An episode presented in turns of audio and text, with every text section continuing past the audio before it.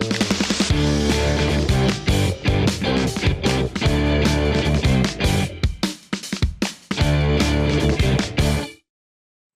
gente agora faz uma coreografia antes, Toda né? vez. E cada dia pior, né? Impressionante como cada dia fica pior. Bom dia, galera! Bom dia, gente. Tudo bem? Vocês estão notando alguma coisa estranha? A Gabi, gente, ela fez botox de ontem pra hoje, ela não quer Nathalie. assumir. As pessoas vão acreditar. Não é botox. É botox. É uma reação alérgica. Olha esses lábios de Angelina. Fecha nos lábios. Ela fez botox. Amiga, Não fiz botox. vamos seguir. Ou será que fiz? Chegando em mil likes. A empresária cobiçada da Dia TV. A empresária começou. Gente, vamos deixar de kikiki de bafafá. A Gabi vai assumir até o final desse diacast. É. Mas hoje a gente vai conversar sobre criação de conteúdo. Sobre publicidade, sobre os bastidores da publicidade. Sobre dar close de bonita na internet, sim. Sim. Porque ela entende disso. É ela hoje no Diacast, Sasha Vilela! Hello, Diacast! Nossa, eu, Eu assisto amo. muito, eu tô muito feliz de estar aqui participando hoje. Eu adoro, gente, é tipo ficar assistindo, fazendo coisa. Eu amo escutar, enfim, amo assistir. Adoro, gente. Tô Meu, a gente, feliz. a gente fica feliz demais com a tua presença, porque você tem muito a contribuir nessa conversa. A gente adora um kikiki de bastidores, uma coisa assim de como a gente faz as coisas por Aham. trás, né? E pela frente também, porque a senhora aparece muito, cria conteúdo, é comunicadora, é publicitária também. Mas se você fosse definir uma palavra, quem é? Uma palavra não. Uma sentença, quem é Sasha Vilela? Ai, Sasha Vilela, Sasha Vilela, acho que eu sou tudo que eu posso ser. Tudo que eu puder ser, eu sou. Eu amo mudar, amo fazer coisas diferentes, amo ter possibilidade de acessar vários lugares e aprender coisas novas. Então, eu sou assim, eu tipo, fiz muita coisa na minha vida e ainda quero fazer muito mais. Acho que eu não, não parei por aqui. Então, acho que é isso. Tudo que eu puder, tudo que tiver ao meu alcance, eu gosto de fazer. Seria isso, acho. Me resumiria. Eu que gosto. bonito. Isso sempre foi assim na infância também? Sempre. Eu sou uma pessoa muito curiosa. Muito curiosa desde criança.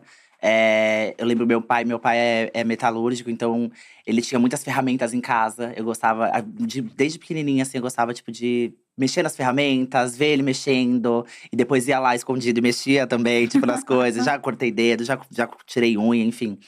E isso com tudo, assim, com tecnologia. Quando a tecnologia começou a surgir na minha vida, eu sempre fui muito curiosa em relação a isso. Então, eu sempre pesquisei muito, acessei muito. Assim como apareceu a publicidade, a maquiagem. Tudo, tudo foi muito estudando, assim, olhando.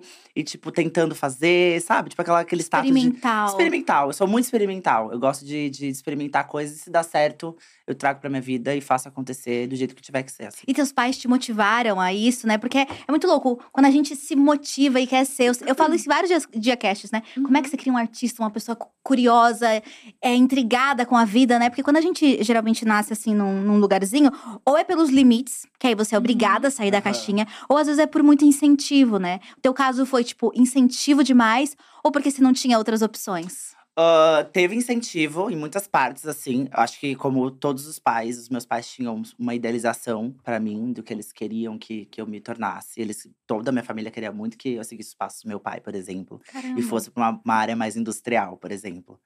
E só que eu descobri que não, que não era isso que eu queria fazer. Gostava muito de maquiagem, gostava muito de moda. Foi o primeiro, o primeiro contato que eu tive com o estudo foi, foi com moda, o que foi muito interessante. E mesmo assim, não sendo o que eles queriam, eles sempre me incentivaram muito e, tipo, botaram muita fé no que eu tava Demais. fazendo. Investiram muito em mim, assim, todos, todos os sentidos que eles, que eles podiam. Então, teve muito incentivo, sim. Apesar de não ser o que eles escolheram, o que eles queriam, na verdade. Não que eles escolheram, porque eles nunca impuseram nada pra mim dessa forma. Mas eles, assim, ai, putz, é isso que você quer? Vamos lá, vai, Vai. Vou, vou, vou incentivar, vou fazer acontecer. Vai ter que render, vai ter que dar dinheiro. O importante era, dar- era dar dinheiro, entendeu? Era falar, pô, fiz sucesso com a escolha que eu fiz. E hoje eu posso fazer, eu posso dizer que eu, assim, tô fazendo sucesso com uma escolha que eu fiz muito arriscada, que é trabalhar com internet, que eu acho, tipo, muito Uhum. arriscado, assim, gente, muito. E foi uma sucessão de escolhas ousadas, digamos assim. Porque você começou com a moda. Começou fazendo um curso no Senai de moda. Isso. Eu, eu comecei no ensino médio, eu estudava numa escola meio particular, assim, então chegava no, no ensino médio, no SESI. É, é, particular porque começou a ser paga, assim, bem, bem na época que eu comecei, entrei no negócio, começou a ser Nossa. pago, foi horrível, gente. Ah. Aí horrível para meus pais, pra mim foi ótimo. Aí eu entrei no, no- na, na escola, nessa escola, no ensino médio, eles davam o direito de você fazer- fazer algum curso técnico. Uhum. E aí você podia escolher dentro de uma vasta lista de cursos que o Senai oferecia. E tinha muita coisa, só que era tudo muito voltado para a indústria. E eu falei, gente, não quero, não é isso que eu quero fazer. Eu não quero mexer com ferramenta, não quero mexer com plástico, não, não, não, é, não é minha vibe. E o mais próximo que tinha de algo que eu gostava muito de fazer, eu sempre gostei muito de desenhar. E eu lembro da minha, da minha infância, assim, eu desenhava muito vestido de noiva. Caramba! Eu era obcecada por vestido de noiva. Eu tenho, eu tenho um desenho, inclusive, de um vestido que eu fiz, que eu acho que é o vestido que eu vou usar na minha vida. Que eu fiz muito jovem. E eu era obcecada em desenhar roupa. E aí surgiu essa oportunidade, o mais perto que tinha no técnico vestuário, que era nada mais do que aprender sobre chão de fábrica de, de produção de moda. Uhum. Mas desde o início, desde desenhar até comprar tudo, tecido, tudo. tudo. Desenhar. É, o foco, o foco principal era você entender to, sobre o cenário de produção é, em grande escala uhum. de moda. Ou seja, vai, o que a gente entenderia aqui é produção para fast fashion, uhum. sabe? Essas, essas, lojas. Então, era para ter esse entendimento, mas também tinha essa parte mais de design, de, de criação, que é a minha parte favorita, uhum. é a uhum. criação, é tipo costurar, eu amo costurar muito. Costurar, desenhar e modelar. E aí eu tive to... Quando eu olhei que isso estava tudo na grade de, de, de, do curso, que eu poderia, teria a possibilidade de fazer todos aqueles desenhos que eu, que eu desenhava acontecer eu falei, bom, é isso que eu vou fazer. Então você começou muito nova, né, nessa área. E você teve a oportunidade de trabalhar com moda e vestuário depois de formada? Sim, trabalhei, trabalhei em algumas empresas. É, logo que eu saí, eu acho que eu não sei se estávamos no momento bom do Brasil, mas eu consegui muitos empregos, assim, é, é, na área de moda.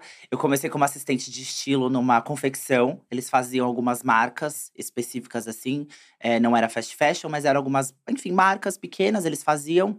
E eu era assistente de estilo, basicamente assistente que fazia tudo.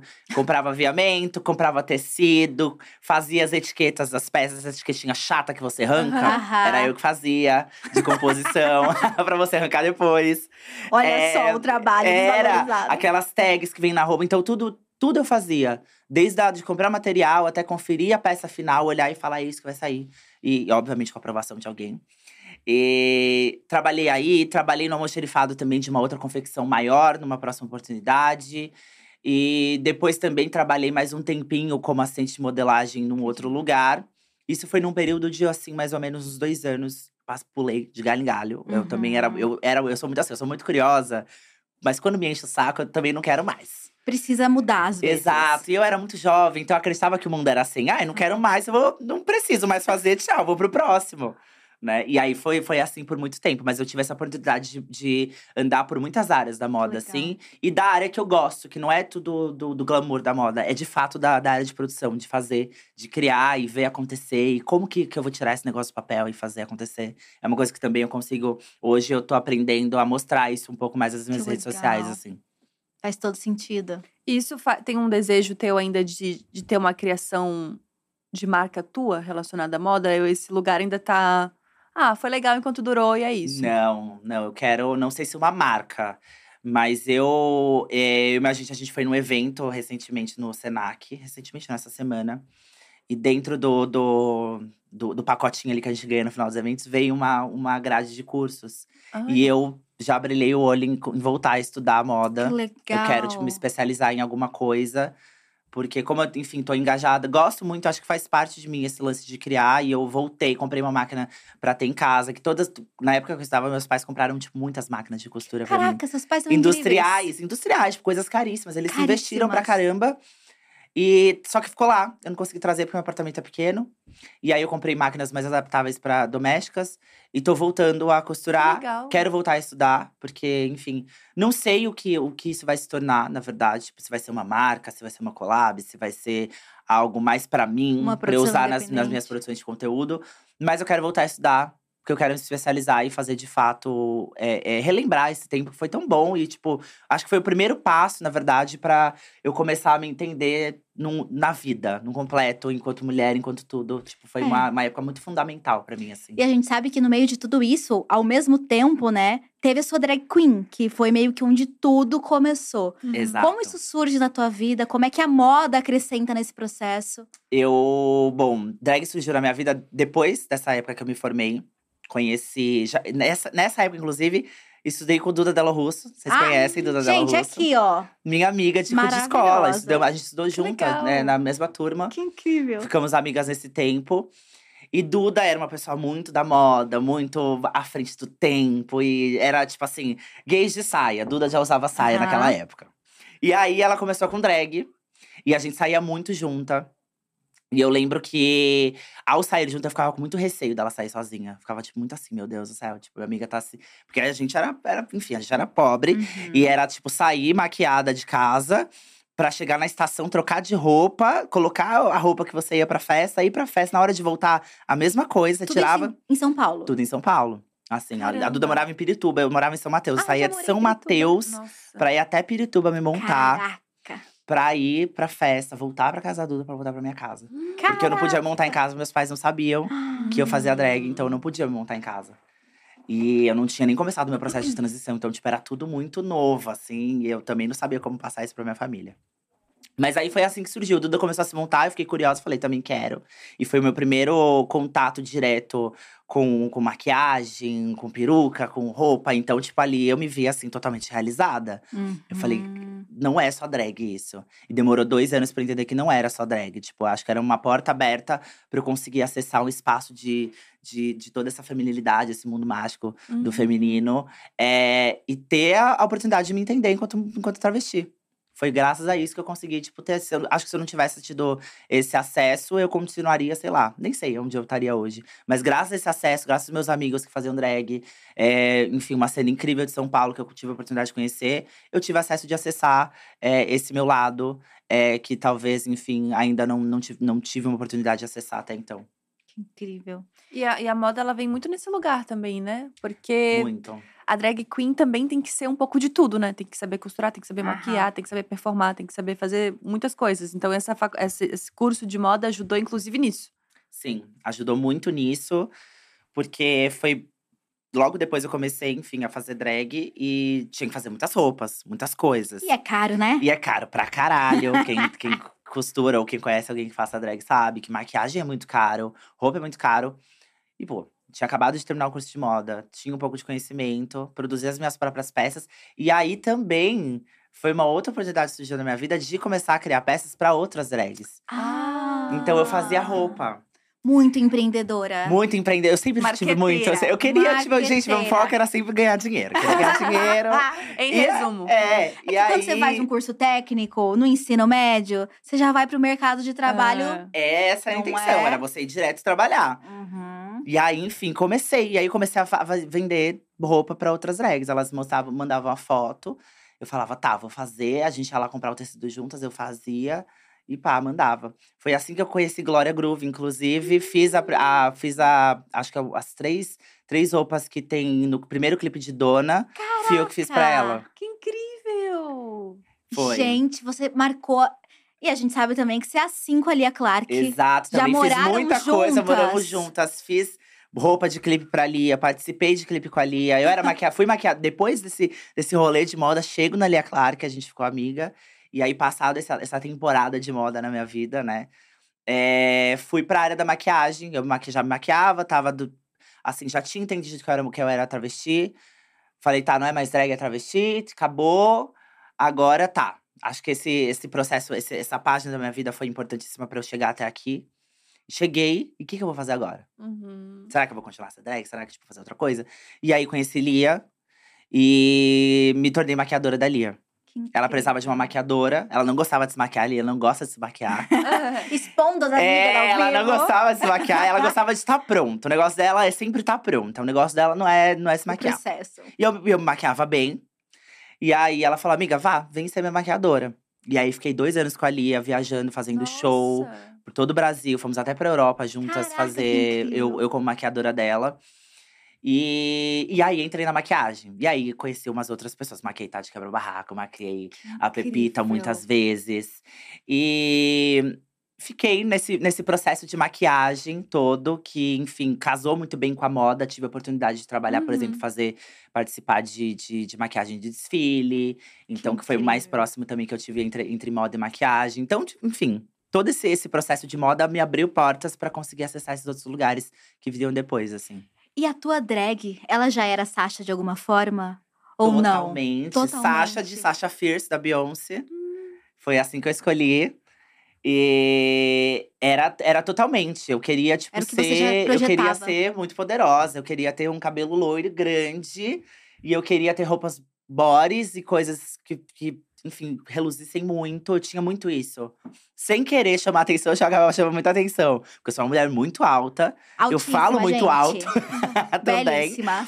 É, e, enfim, minha drag tinha isso. Era algo que eu queria expressar, de fato, feminilidade. Eu queria suar feminilidade para as Uhum. pessoas. E, e foi o que eu consegui fazer, assim, com drag. E foi, acho que é, é o, o personagem. É um, é, sei lá, tem um, era uma extensão de mim.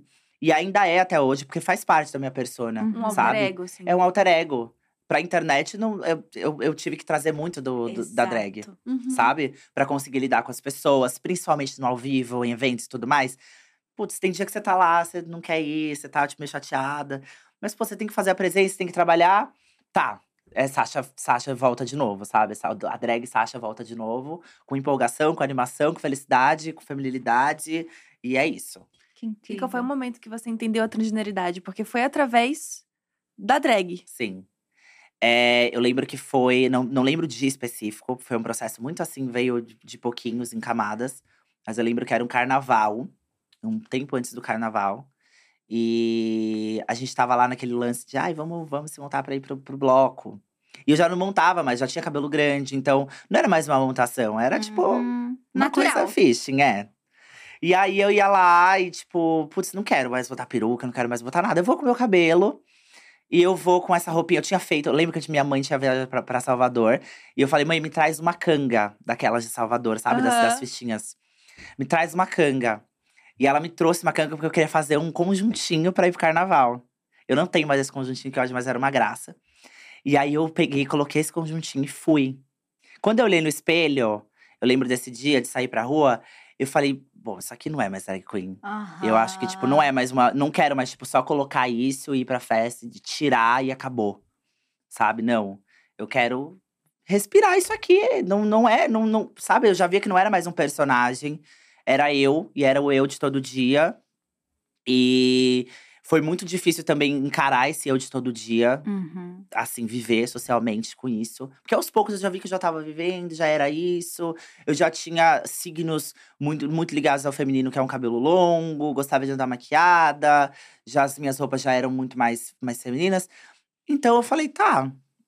É isso, eu acho que eu demorei um, um tempo, o tempo que tinha que ser, na verdade, não demorei, mas é o tempo pra eu conseguir entender que aquilo tava dentro de mim. E aí eu fui buscando sinais de antes. Eu falei lá, quando eu comecei com drag, a minha curiosidade vinha da minha família que se maquiava, maquiava muito. Eu gostava muito de, de maquiagem desde criança. Eu gostava de, de brincar de brincadeiras que são ligadas a brincadeiras de menina.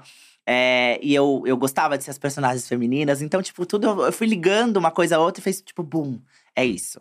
E esse processo acabou sendo muito respeitoso com você mesma, né? Porque você entendeu os seus processos, entendeu os seus tempos e os seus limites, até chegar num ponto de falar: não, é isso, mas e aí, como é que foi colocar isso pra fora, pras pessoas? Pra Exato. família, provavelmente pras amigas, foi tudo certo. Muito, porque foi bem nessa época que eu morava com a Ali, que eu tava de maquiadora dela. Então, é, a gente viajava muito junto, morava com os meus pais. Eu ainda não sabia como comunicar isso com os meus pais. Então, tipo, tava muito assim, meu Deus, o que, que eu vou fazer? Eu vou deixar de ser eu agora, que eu tô, tipo, quase chegando lá. Uhum. Ou eu vou até o final. Falei, vou até o final. E aí, Elia tinha alugado uma casa com um amigo. A gente, como a gente viajava muito, eu acabava passando muito tempo lá. A partir do momento a gente falou, tá, eu vou morar aqui, amiga. Vai ser isso. Pô, me aguente aí. Porque a gente trabalhava muito junto. Então, tipo, eu tinha que sair toda vez de São Mateus e ir pra Santa Cecília, fazer esse rola. Acabou que calhou da gente, da gente ficar ali.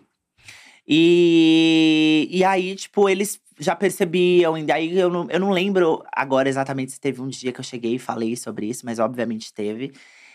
E assim, é como se nada tivesse acontecido, sabe? Caraca, tipo, eles me abraçaram de uma forma surreal. que E são os meus amigos até hoje, tipo, de, de- desde drag, que fazem já o quê? Oito anos, sei lá.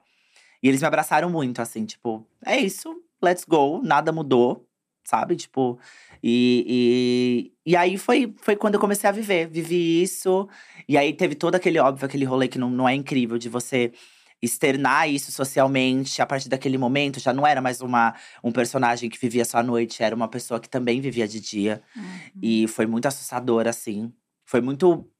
Um pouco mais confortável, porque eu tava num bairro mais central, muito mais LGBT. Então, apesar, tipo, de olhares estranhos, eu nunca cheguei a sofrer tantos, sabe, preconceitos horrorosos. Então, fui abraçada pelo pessoal do bairro que tava ali. As pessoas, os lugares que eu frequentava entendiam que, que era ela, não era, não era mais ele. Então, enfim. Foi um processo, sabe? Teve seus altos e baixos, mas foi um processo e foi bom, como você falou. Eu respeitei, passei por etapinhas e consegui chegar lá e, e me desabrochar assim, de uma forma muito orgânica, diria assim.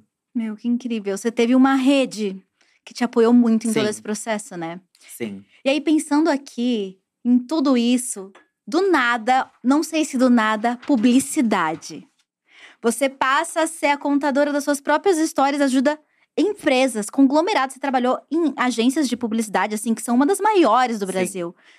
Você ajuda essas pessoas também a contarem outras histórias. Como é que você chegou na publicidade? Na publicidade. Quando eu, na época que eu fazia drag, que eu era maquiadora, eu conheci o meu primeiro chefe de publicidade, o Caian, que hoje, enfim, faz, faz grandes coisas aí, mas ele era chefe de produção.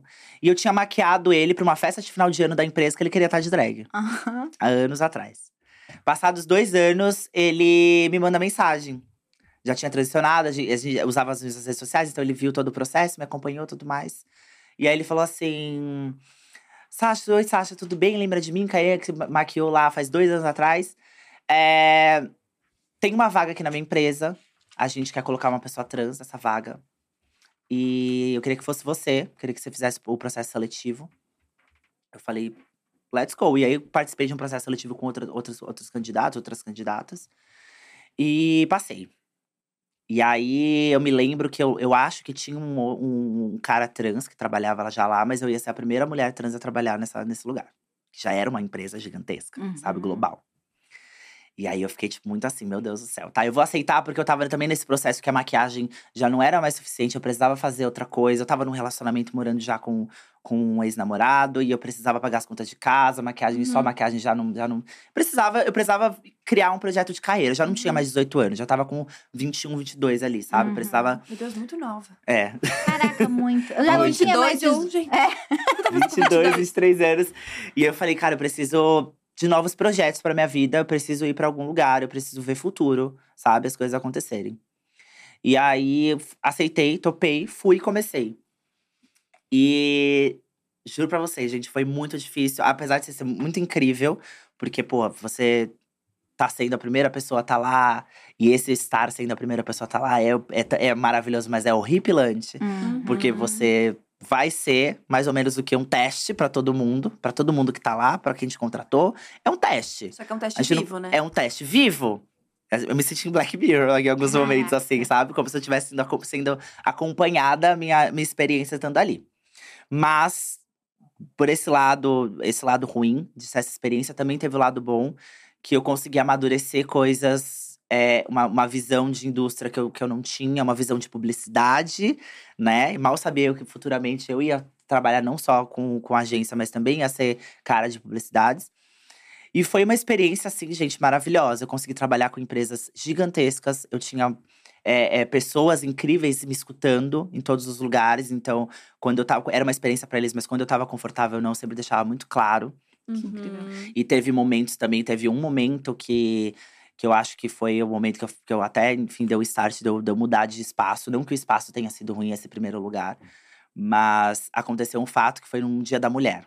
O Dia da Mulher é pavoroso para travesti dentro de uma Uhum. empresa totalmente branca e de classe média alta. É pavoroso. Com um monte de, de homem barbudo moderno que acha que, tipo, uou, é isso. Uhum. Aí vamos fazer uma. Vamos aqui pegar brainstorm. Exato. Aí são só violências biológicas. Exato, é tudo, pra, é tudo focado muito num, num, num lance muito emocional, que poderia ser um pouco Uhum. mais prático, um pouco mais real, enfim. Esse Dia da Mulher teve uma palestra, e no final da palestra as mulheres queriam gritar um grito de ai, ê, Dia da Mulher. Podia só gritar, ei, Feliz Dia da Mulher. Mas o grito que elas deram foi tipo vagina. Ah. E aí, gente, isso acabou comigo. Acabou, porque eu, eu tinha acabado de tirar uma foto com todas as mulheres. E logo depois elas gritaram isso e eu falei, bom, pode rasgar a minha partilha da foto ali, tipo, eu não faço parte dessa foto, sabe? E depois disso, obviamente, RH veio falar comigo e todas as pessoas vieram pedir desculpa. Eu falei, gente, assim, não precisava nem ter acontecido, sabe? Uhum, eu tô aqui é. já faz um ano, não sei quanto Caraca. tempo, sabe? E aí me deu um. Todo, tudo aquilo que eu tava vivendo, que era novo, que era uma experiência nova, caiu uma ficha na minha cabeça de que, apesar de ser uma experiência nova, incrível, estar crescendo, criando uma carreira, eu ainda tô, lida- tô sendo a primeira, a única pessoa aqui, sabe? Foi quando deu o Uhum. start de que eu só era a única, mulher ali. E o que, que eu vou fazer sozinha no lugar, sabe? Dá pra fazer muita coisa, mas, tipo, não é sobre isso. Você não tá Uhum. sendo inclusiva se, se você não tem outras pessoas no- nesse mesmo espaço Uhum. que possam dialogar comigo, ou porque eu possa conversar sobre esse tipo de situação de uma maneira, é, é, enfim, empática de ambos os lados. E aí eu falei, bom, eu acho que tem que ser para além disso, a, a publicidade da minha vida tem que funcionar para além disso. E a partir disso eu comecei a usar um pouco mais as minhas redes sociais, que já eram ativas por causa das coisas que eu fazia. E eu comecei a mostrar um pouco mais sobre o meu dia a dia, sobre as minhas experiências dentro da publicidade. Comecei a falar muito mais sobre essas, essas, esses tipos de experiências ruins que existem também, porque acho que todo mundo me parabenizou muito por ser, putz, você tá lá, você é incrível, numa das maiores agências, trabalhando com contas maravilhosas, internacionais. Mas não, tipo, tinha esse lado negativo que eu precisava comunicar para as pessoas que não tava sendo assim, 100% incrível Uhum. ser a única mulher, não. E aí eu comecei a usar as redes sociais para dividir isso. E aí eu lembro que nesse mesmo tempo eu conheci um- um- uma pessoa que cuidava da minha carreira e a gente começou a fazer essa inserção em espaços, de tipo me levar para os espaços para comunicar com as empresas e a gente falar sobre é, como era a experiência de, de, de uma única mulher trans dentro desses espaços. Sabe? Como era ser uma pessoa única nesses lugares. Como Nossa, era o fato de ter que lidar todos os dias com questões muito cisgêneras e heteronormativas. E você levantar o dedo e sentir que, tipo, o seu dedinho tava, tipo, sabe, aqui, assim. Aham. E aí, foi assim que eu comecei, que entro aí na internet. Com essa, levantando essas questões, trazendo essas pautas, esses assuntos. É, e foi uma época também, uma outra época de crescimento muito grande, mas também muito dolorida, porque eu tava num processo, tava entendendo ainda esse processo de transição. E entender esse processo de transição dentro de um lugar que não, não era tão acolhedor e eu passava a maioria da parte, parte do meu tempo, foi um pouco difícil. Mas fez parte aí. E acho que abriu portas logo depois que eu saí. Eu sei que teve outras meninas que chegaram para trabalhar. E foi incrível. E depois eu fui para uma outra agência que tinha outras mulheres, que eu podia, me- podia me comunicar. Muito mais mulheres pretas, por exemplo. Uhum. Então era um espaço mais acolhedor. Eu acho que eu fiz parte de um, de um, de um crescimento, de um desenvolvimento. Aí foi bem naquela época de, pai, vamos colocar pessoas negras e trans para trabalhar nos lugares. E foi a- era, era a parte, tipo, de, de, porra, linha de frente, vamos lá fazer o negócio. Mas deu certo. Acho que foi uma ótima experiência para mim. Eu cresci muito, aprendi muito com o que eu ia fazer futuramente, que é o que eu faço hoje, que é entender os bastidores de publicidade, entender o que se passa por Uhum. trás de tudo aquilo, como que é criado um briefing, como é desenvolvido, como se escolhem as pessoas que estão dentro Olha de cada só. uma das, das publicidades, porque é uma coisa que as, as pessoas não sabem, elas acham que tipo, faz um casting. Existe empresa que faz porcentagem de quantidade de pessoas pretas, ruivas, brancas e trans e gays elas querem dentro dos lugares. Um Uma, uma tabelinha de porcentagem. Eu já vi. O checklist da diversidade, grande né? Checklist da diversidade. Já vi campanhas caindo por conta do nosso queridíssimo ex-presidente. Campanhas icônicas caindo. É, é campanha pronta, tá? Tipo, de um milhão de reais. Caraca. Cair porque ele não, não, não gostou da porcentagem de pessoas pretas que estavam na, na campanha. Tinha muito gay, tinha muito tinha trans, tinha drag. E a campanha caiu, saiu do ar. E é mais louco a gente ouvir isso e a gente pensar, ah, é possível É. mesmo. Faz todo Tipo, sentido. Não Foi, é e, e essa- e eu fiquei horrorizada com isso, sabe? E eu participei das reuniões e eu vi essas questões sendo levantadas, de tipo… É, olha, gente, acho que tem muita pessoa preta aqui. A gente tem que colocar, Caraca. sei lá, vamos inovar e trazer uma pessoa ruiva? Isso é. Sabe isso- assim? É tipo esse, esse, esse rolê. Não, mas isso é maravilhoso, isso é falado em voz alta. Porque uma coisa, a gente imagina que essas conversas existam, mas é tipo. Ah, mas existe. Talvez o, o target seja mais sulista, Uhum. seja uma coisa mais centro-oeste, classe. gente. As pessoas são claras nesse nível. Nesse nível, de, tipo, falar, elas estão entre quatro paredes, né? E elas acham que o que elas É. falam entre quatro paredes e elas são é, é maioria ali, tudo vai ser levado. E é, e é bizarro como, tipo, é, é de fato levado. As pessoas que estão em volta, tipo, elas não ficam chocadas. Me- elas falam, tipo, tá, ok, é isso. Não faz sentido na Vamos lá, delas, tipo, né? e as pessoas estão sempre tão corridas dentro da publicidade, porque é tudo sempre pra ontem, que eu não, eu não, não, não é colocando uma desculpa pra isso. Mas às vezes elas deixam passar esses assuntos, essa- essas pequenas frases que são totalmente agressivas, pra mim que tava ali dentro escutando, por exemplo, que elas nem reparam. Uhum. Tá bom, vou ali falar com o pessoal de cast, a gente vai, vai trazer mais umas duas pessoas, tirar duas e vai ser isso. Caramba. É, é que nem aquelas propagandas assim que claramente são racistas ou claramente homofóbicas, que você fica pensando, nossa, gente, não tinha ninguém na mesa que viu isso? Não. E a pessoa que provavelmente estava na mesa, como eu já, já estive em, em lugar, já, já fiz campanha acho que uma campanha que eu fiz um freela, inclusive, depois. Que era uma campanha de cerveja. Uma marca de cerveja muito, muito sertaneja. Hum. E aí, na hora de escolher casting, na hora de escolher as coisas, as pessoas falam sem pensar duas vezes, gente. Sem pensar duas vezes, assim, tipo, é, é, em qualquer dessas coisas. Não, tipo, não gostei porque tem muita gente assim, não quero. Ou gostei, baixo o cabelo dela porque tá, tá tomando muito, muito da câmera. Ou, ai, tá muito alto, tá muito colorido. Enfim, tem muitas questões. A gente sabe que dentro da publicidade existem, tipo, essas questões de cores e, e não sei o quê, mas a gente sabe o, o limite, né? Aham. Tem uma linha que ultrapassa e que a gente fala, tipo, já não é mais sobre é, cor do concorrente ou é, é, contraste Aham. ou quanto o cabelo tá tomando parte da cena. Uhum. sabe? E quando a gente pensa na publicidade hoje, é, todo, tem essa ilusão de que é um lugar diverso, que é um lugar em que você se expõe criativamente. Ontem, onde- ontem eu estava até assistindo o Diva ao Vivo e eles estavam falando sobre isso, sobre trabalho. Que eles todos são Lorelai, Diva Depressão, vem de Aham. design, então trabalhava em publicidade. Eles falavam, ah, é o lugar que você acha que você vai trabalhar pra se divertir, sentar num puff e no final você paga uma hora extra com pizza, sei lá, coisas assim, sabe? É Essa energia. Então existe essa ilusão, mas no final as pessoas que tomam as decisões, elas são as pessoas que estão ligadas a esses mesmos perfis que tomaram decisões nas revistas, nos rádios, em vários outros tipos de mídias que são Uhum. diferentes da internet. E eu fico imaginando o teu lugar, não só como pessoa única, mas como pessoa que às vezes tem que pontuar isso. Deve ser extremamente desconfortável, Sim. porque você é uma pessoa jovem também, né? Como é que eram esses momentos de embate? Você se sentia aberta e quais eram as respostas? Sabe? Não tem ninguém olhando. Quando você era a pessoa Aham, olhando e tá. falava, como é que Tem, acontecia? tinha, tinha muitos, muitos desses, desses momentos, assim.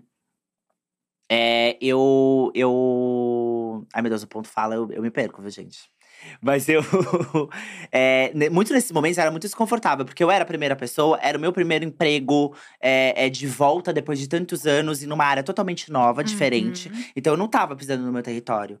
Eu tava pisando num lugar totalmente novo, eu não estudei pra aquilo. Era como se. Eu, eu levava literalmente como se, se fosse uma oportunidade única e que nunca mais ia acontecer na minha vida. Pô, quem diria que eu, depois de- da minha transição, ia conseguir uma um emprego de carteira assinada numa das maiores agências do mundo, sabe? Uhum. Enfim. É, e aí tinha esses momentos que as pessoas falavam, meio que iam criar alguma coisa, chegavam e tipo, putz, o que, que você acha disso aqui? Tipo, você acha que tá sendo preconceituoso em alguma questão? E aí eu lembro que, tipo, ai, apesar de suar frio, de ter esse negócio, tipo assim, de. Eu falava, ai, não, tem aqui uma coisinha ou outra que pode ser mudada, que não é legal. É, eu lembro de, de papos grandes, assim, também, tipo, dos, dos meus superiores quererem de fato que eu esteja, esteja, esteja, esteja incluída nesse, nesses, nesses momentos. Pra que eu consiga dar o meu parecer, porque também é fazer a parte da experiência que eu falei lá no começo, isso. Eu era a pessoa que ia, que ia falar, tipo, ó, isso não é legal, isso Uhum. é. Mas e pra eu ter a confiança, até eu ter a confiança de conseguir fazer isso, sabe? Até eu entender que, tipo, eu tava. Eu poderia ter Falar. esse, esse. porque Parecia um abuso eu, eu reclamar de uma oportunidade incrível que estavam me dando, sabe? E aí, mas teve, teve um momento que eu falei: não, eu não vou mais deixar, tipo, essas pequenas coisas passar. Eu vou começar, tipo, a me impor e mostrar que, tipo, eu não, não, não vou ser pra sempre só uma assistente que vai ser muito grata pela oportunidade. Eu preciso fazer alguma coisa para que as coisas sejam diferentes. E aí, enfim, existiram diversos momentos desse, como eu falei, eu levantar a mão e falar, gente, não é legal. Eu acho que aqui tem só, tipo, um monte de gente branca e eu não, não tô me vendo aqui. Como fiz muitas campanhas, eu acho que uma ou duas eu tive a oportunidade durante o meu trabalho de ver uma pessoa trans estampando essas campanhas. Nossa. Era, já, era, já era muito difícil ter pessoas negras estampando as, as campanhas, sabe? Assim. Eu tava literalmente fazendo parte de um processo que eu nem, nem, nem tava me dando conta. E era muito desconfortável, gente, tipo, ter que falar. Muitas vezes eu, eu por, por sanidade, eu acho que tem isso. A gente tem que aprender também uma coisa na vida que, tipo, a gente não tem que toda hora é, se, se desconfortar. Por sanidade, às vezes eu falava, ah, tá ótimo, gente, tá lindo. Então, eu ia Arrasou. falar sobre isso. Se algum lugar chegou nesse lugar automático de tipo, isso aqui, isso aqui, isso aqui tá errado, sem levar pro pessoal de, cara, estão me agredindo de novo. Mas é quase impossível, né? É quase impossível. Porque eles estão te apagando no final das contas. E, E se pedindo tua eu- opinião É. sobre.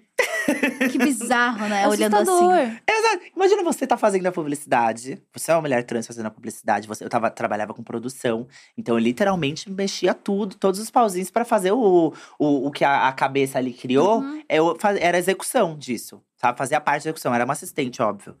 Não fazia tudo, mas fazia alguma coisa.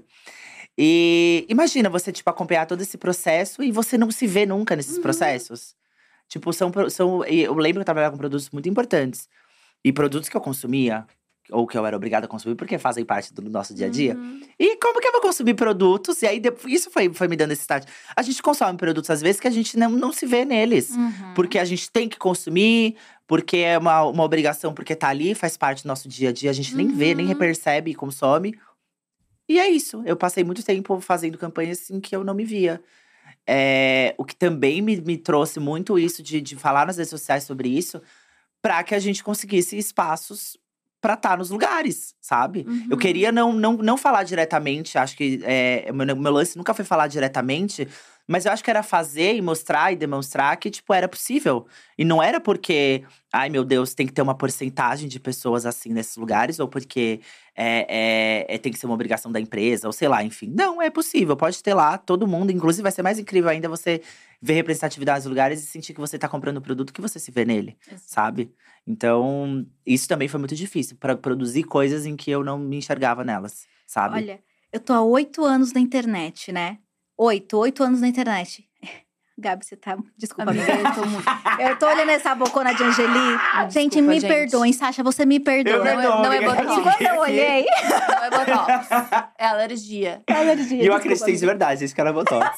eu acreditei, eu botei fé que era Voltando Botox. pra, pra nossa conversa, eu tô, na- eu tô, Eu vou ficar assim, ó. eu tô na, na- na- criando conteúdo pra internet há oito anos. Quando eu comecei nesse processo, a gente não tinha espaço pra falar sobre diversidade nesses espaços, né? Em campanhas etc. E houve um movimento, eu vi nascendo e fiz parte também de um movimento de muita imposição é, dessas novas, desses novos processos, dessas novas discussões. A gente surge com novos conceitos, a gente começa a falar de representatividade, aí isso é esvaziado, mas de uma certa forma é levado para dentro das agências. É um processo bastante recente, né? Porque eu lembro até ontem a marca postando uma campanha e uma galera, ai, tá faltando mulher preta, tá faltando mulher trans, tá faltando corpo gordo. E isso ainda acontece, né? Como é que foi para você ver essa mudança acontecendo, participar dessa mudança, porque existe muito uma ideia de ah, a publicidade está mudando, a publicidade quer ser representativa. Eu, Nathalie, tenho uma teoria de que é por medo, porque o rojão nas redes sociais, a resposta do público depois, Uhum. ficou muito intensa. Você viu muita marca gerenciando crise para depois começar a pensar em representatividade? Com toda certeza, gente. É, é bem mais comum do que a gente pensa em muitas campanhas. Eu acho que, tipo, eu, eu, eu estava nesse momento que a publicidade estava nessa. É, não era, não era, tipo, opcional, era porque realmente as pessoas estavam impondo que elas precisavam se ver nos lugares. Uhum. E isso era muito mais claro, era muito claro em todo cada post que a empresa fizesse, sabe? As pessoas iam lá e falavam: quero que esteja, que quero que me vê, quero estar aí, põe uma pessoa preta, põe uma pessoa gorda, põe uma pessoa PCD, põe uma pessoa aí, que eu me veja. E muitos momentos as marcas tiveram que lidar com isso. Como eu falei dessa campanha que caiu porque tinha muitas pessoas pretas e tiveram que. Não lembro nem se refizeram a campanha ou se só jogaram no lixo. Nossa. Porque, e as pessoas ficaram espantadas na, na- no Twitter. Eu lembro que o Twitter ficou chocado. Porque a campanha saiu do simplesmente saiu do ar. As pessoas que participaram ficaram chocadas. As- Todo, obviamente, todo mundo foi pago e tudo mais, mas, enfim, não queria que estivesse ali. Eles não se importam em ganhar, di- em perder dinheiro. E aí eu acho que tudo isso fez com que as empresas olhassem e falassem: não dá mais pra gente, tipo, colocar ali o que a gente acha que tem que ser. A gente vai ter que colocar, as pessoas vão precisar começar a se ver, elas estão cobrando isso. E era um uma cobrança direta para as marcas e para as agências. E a gente começou a entender que, que tudo ficava muito desconfortável, assim. Você começava a criar as coisas, você já não olhava com aquele olhar, tipo, nossa, campanha linda. Você olhava, tipo, tá faltando alguma coisa, sabe? Sim. E tem essa teoria também de que é por medo. Porque Uhum. senão eles vão começar. Não, não que vai perder dinheiro, gente, porque eu acho isso tosco. Quem acredita que ai, a empresa foi é, cancelada e ela vai perder dinheiro. Não Vamos vai. boicotar a tua empresa. O né? boicote não, Não não, gera impacto. Não gera impacto. Ele gera impacto na internet, em números, em hashtag, tudo mais. É lindo, incrível, maravilhoso a gente militar ali. Mas vai para além disso. A gente precisa entender que vai passar dois meses, eles vão lançar uma outra campanha com uma fotinho bonita lá e passou. Isso aí. Uhum. A internet esquece muito as coisas que eles, que eles não precisariam esquecer, não, não poderiam esquecer. Então, como é que a gente afeta as marcas pra ter uma mudança de verdade? Eu acho que essa mudança está acontecendo muito por conta desse, desse movimento de todas as pessoas agora que fazem parte da publicidade, que fazem as publicidades, os Aham. rostos das publicidades. eles não, não se contentam mais em estar tá numa campanha, por exemplo, agora de Pride de, de, de junho. Ou uma campanha preta de novembro. Uhum. As pessoas querem se ver o ano inteiro, elas querem se sentir representadas. Elas querem poder, no mês de janeiro, falar sobre, é, é, sobre a cor da sua pele, sobre o orgulho do seu cabelo. Elas querem falar em dezembro, no Natal, ter um Papai Noel viado, sabe assim? Uhum. Não é mais só, tipo, aquela caixinha de coisas. E as pessoas que estão fazendo mudanças são as pessoas que vão lá e colocam a cara e falam, tipo, ó, não tá legal isso aqui sabe? Uhum. Eu vou uhum. lá, faço. Hoje, quantas. O criador de conteúdo tem muito esse trabalho de mostrar que o conteúdo que ele faz, ele pode ter muitas caras e pode servir para muitas coisas. Às vezes é um vídeo bonito de estética que você faz, e, pô, aquilo pode ser referência para uma, uma outra empresa fazer um, um uma campanha em cima daquilo, daquele videozinho de 15 segundos que você posta, uhum. sabe assim? Tem muito isso, muito referência sugada da internet que a gente não imagina.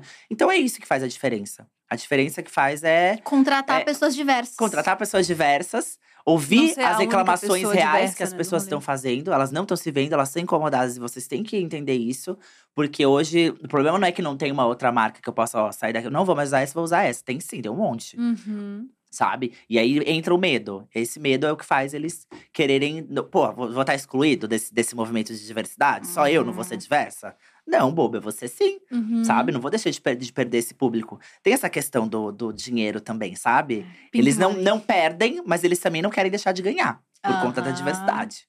E Sasha, pensando aqui, a gente sabe que a internet mudou tudo, né? Muito. Esses movimentos, eles vêm da internet para cima, eles começam a impactar as marcas, porque de repente você tem uma via de mão dupla ali. Você vê alguma coisa que te incomoda e você não fica em casa só reclamando com a sua mãe. Você pode ir lá no perfil da marca, você pode levantar uma Exato. hashtag. E talvez por conta disso a gente tenha visto muitos movimentos recentes, né, de uns anos para cá, de marcas que fazem publicidades muito diversas na internet e não levam isso para outras mídias, para uma TV, para um, sei lá, uma revista. Mesmo, é para dentro também. Acho que a gente acabou passando sobre isso, mas eu sinto que às vezes as, as publicidades são blocadas. Você tem muita diversidade nos, nas peças que vão para internet, uhum. mas aí uhum. quando você vê um banner num ponto de ônibus ou quando você vê uma ação num intervalo comercial de uma novela, não necessariamente. Como é que você vê essa movimentação? Porque é isso, a internet, a gente tá numa bolha. A gente se vê, a gente uhum. se ama, e aí corta pra novela, não tem beijo lésbico. Uhum. Como é, como é que é essa, essa, esse movimento com essas várias mídias diferentes hoje? Gente, de fato, é uma coisa que acontece na publicidade também, é que uma campanha ela tem desdobramentos mil. Tem desdobramento para desde a da campanha que vai para TV até a que vai para o YouTube, uhum. aí depois a que vai para o Instagram, Aí tem a que vai pro Twitter, e aí tem a que vai, que vai ser aquele bannerzinho que você vai clicar lá no seu e-mail. Uhum. Tudo isso são coisas diferentes. São imagens diferentes, com pessoas diferentes, feitas em dias diferentes, mas com a mesma estética. Então, sim, é muito moldável. O que vai pra TV tem que ser muito mais agradável aos olhos de quem tá sentado. Da maioria das pessoas que estão sentadas, ela vem da TV. Só que sem esquecer de que existe essa maioria, mas tem as outras pessoas que estão assistindo TV e não estão se vendo nessas campanhas. E aí a gente tá nessa bolha de internet, que a gente acha incrível e maravilhoso, a gente se vê pra caramba. E aí você vai mostrar, sei lá, pra sua mãe que é só assiste TV e ela nem tá sabendo que aquilo tá acontecendo. Uhum sabe? Ou chegou de uma forma totalmente diferente, totalmente é, resumida e, e, e, mais clean, uhum. sabe? Que é uma, uma, outra palavra que, que é usada muito, clean. É mesmo. Coisa limpa. E ela significa o quê? Significa deixar tudo mais uh, comercial. Conservador? Uhum. Comercial conservador, isso. Na minha época, pelo menos, se falava isso. É, é, e aí e aí tem isso, tipo, cada campanha, cada. Obviamente, e é interessante ver isso, que cada, cada lugar desse, o Twitter, o Instagram, o Facebook, e no seu, cada lugar tem um tipo de comunicação diferente. Então você tem que se comunicar com a forma com aquela plataforma se comunica, para você conseguir alcançar o público. Até aí, ok. Mas aí você mudar a, a, os rostos da sua campanha por conta de, de alcance, porque na internet Caramba. a gente sabe que o, a, o compartilhamento e o alcance para pessoas LGBTs, pessoas negras e pessoas PCDs, pessoas trans, é muito mais aberto, porque a gente está ali no canal de comunicação e de absorver e de falar, do que a TV, que é um lugar que só te manda. Uhum. Eles literalmente só te mandam a informação. Então ela tem que ser muito clara, e, e, e isso é, é foda, né? Tipo, porque aí a gente se sente incrível na internet Só que a gente não se sente incrível andando na rua para além das datas que a gente já conhece, que são aquelas datas que a gente vai se olhar, a gente vai até saturar de tanto que a gente vai ver. Eu vou ficar até irritado. Falo, porra, Tanto de bandeira. um monte de bandeira, LGBT, LG não sei o que lá, e, e movimento preto não sei aonde em novembro, tudo fica marrom em novembro, sabe? E é horrível isso. E o resto do ano? Tipo, a gente tem que, tem que ser interessante também pra todo mundo no resto do ano. E tem esses desdobramentos, concordo com o desdobramento de comunicação, da questão de comunicação. Evoluímos muito, acho que a TV tá cada vez mais aí mostrando, trazendo pessoas diferentes. Eu ve- vejo marcas que trazem agora pessoas PCDs, que até, até então a gente lutava muito pela questão de diversidade de gênero e sexualidade racial. E tá, agora a gente tá no momento que as pessoas PCDs também estão Uhum. entrando junto e, tipo, a gente tá vendo de fato ficar legal, sabe? Todo mundo se vê, todo mundo comprar e todo Uhum. mundo fala: caramba, que legal, tô, estou me vendo aqui. Porque publicidade nada mais é isso do que você se vê. Você se vê no lugar, você se vê usando esse produto, você fala, ele é pra mim também. Então, tá, tá mudando, mas é tipo tudo tão lento sempre, sabe? Uhum. E a gente sabe é- que é lento e vai ser lento. Os próximos processos vão ser mais lentos ainda. A gente tá entrando numa outra questão que tá muito é, é, presente agora pra mim, pelo menos eu tenho visto muito, eu tenho estudado mu- muito, que é sobre a língua neutra, o- o- o, Uhum. vocabulário neutro. Que também é uma coisa que tá, tá lento e vai demorar pra caramba. Uhum. Mas que eu acho que tem mais capacidade de ser absorvível porque a gente tá num movimento muito mais forte, assim, sabe? Uhum. Em questão de gênero e tudo mais, tem se discutido muito mais isso. E, enfim, acho que é um processo, é lento, mas que ele acontece ali, como tem que acontecer. E não tem muito. a gente- o que a gente pode fazer pra mudar é isso. É, é em- sempre explanar a nossa indignação, o que a gente acha, o que a gente não acha sobre isso. E usar as, as grandes vozes pra fazer isso é muito importante, assim. E agora você tá do outro lado. Você viu como é que funciona os bastidores, você viu que não é sempre muito simples, que a galera faz porcentagem e tudo mais, e aí de repente chega um briefing pra você fazer com a sua cara uma propaganda. Como é que você decide se sim e se não? Quando você vai fazer isso? De que forma você vai fazer aquilo? E, e quais são os teus porquês ao aceitar uma marca? Hum, primeiro eu tenho que usar. Tem que ser algo que eu use. E se eu não uso, a partir daquele momento que eu assinar aquele contrato, eu vou usar e eu vou gostar. Eu quero testar. Quero que chegue na minha casa antes, primeiro, os produtos. Uhum.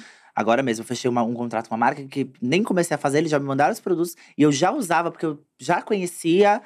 E aí eu uso todo dia. Tá lá nos meus stories organicamente todos os dias. E agora eu vou fazer a campanha dele. Ponto. Tem, Uhum. tem que ser um produto que eu uso, que eu conheço. Que tenha feito parte da minha história em algum momento. Ou que faça parte da minha história agora. Tem que ter uma ligação. Não adianta, tipo Uhum.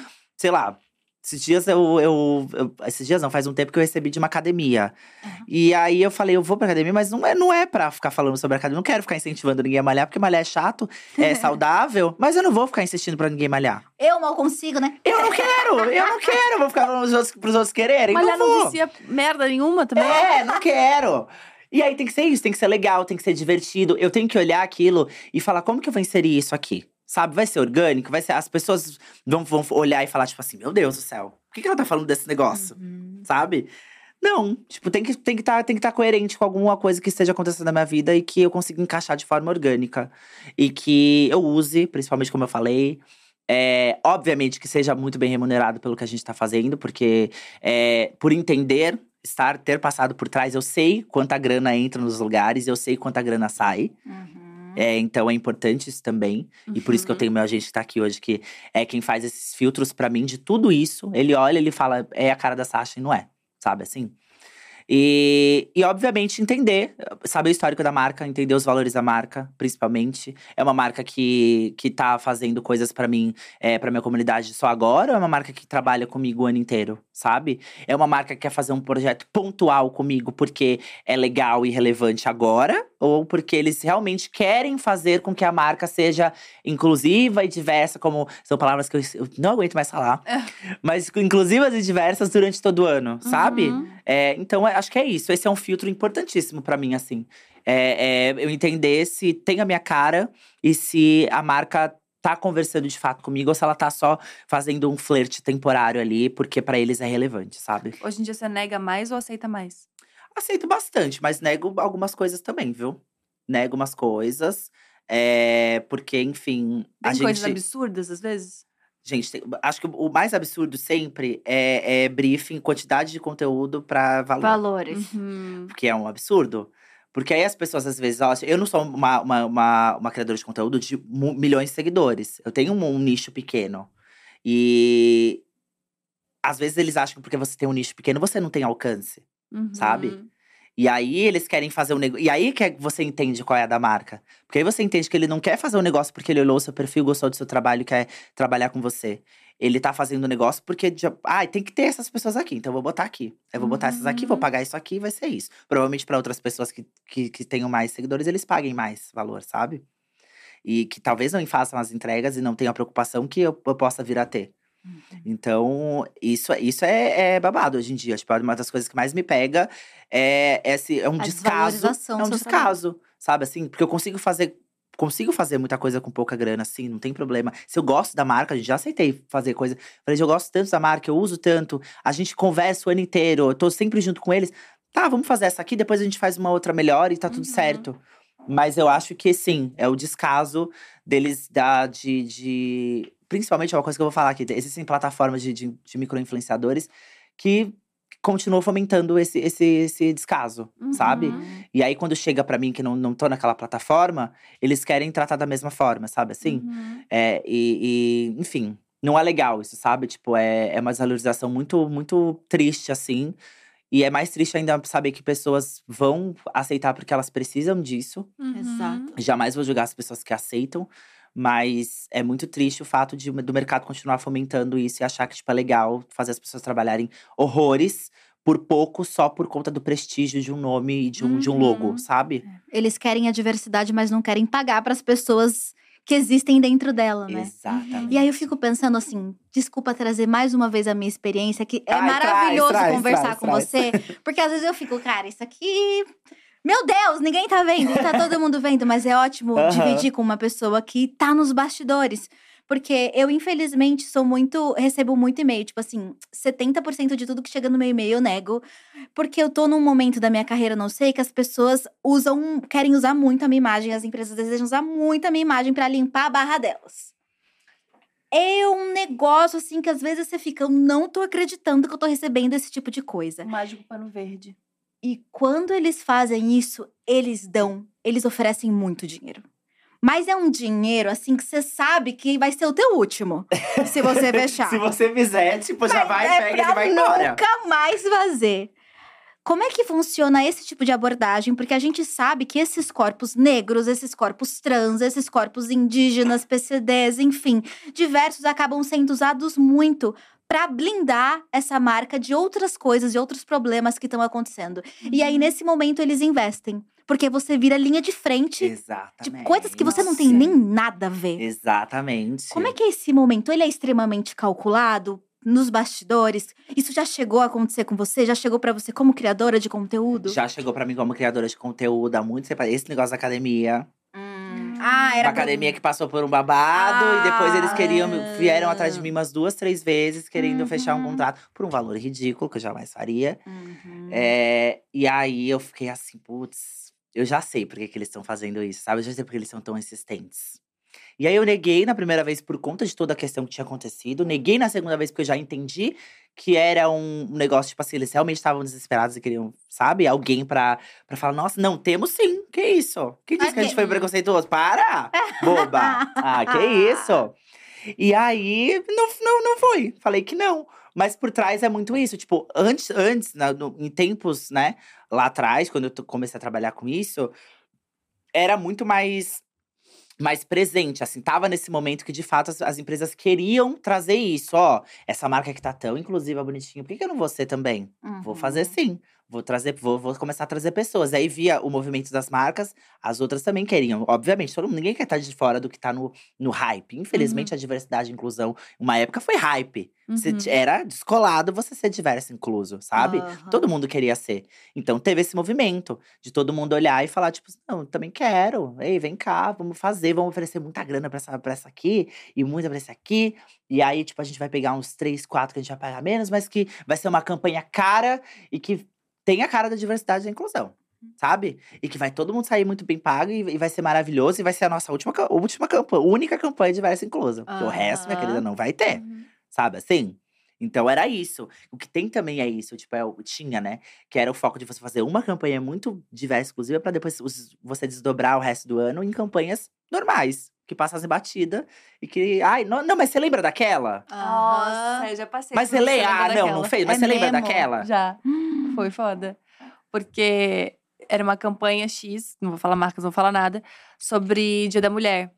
E aí eu falei, só tem mulheres brancas, não tem nenhuma mina trans. Tipo, precisa, porque não faz sentido fazer um Dia das Mulheres Aham. assim. Aí eles, não, mas olha lá no nosso Instagram. Tem, tem. Se você rolar o feed, você vê.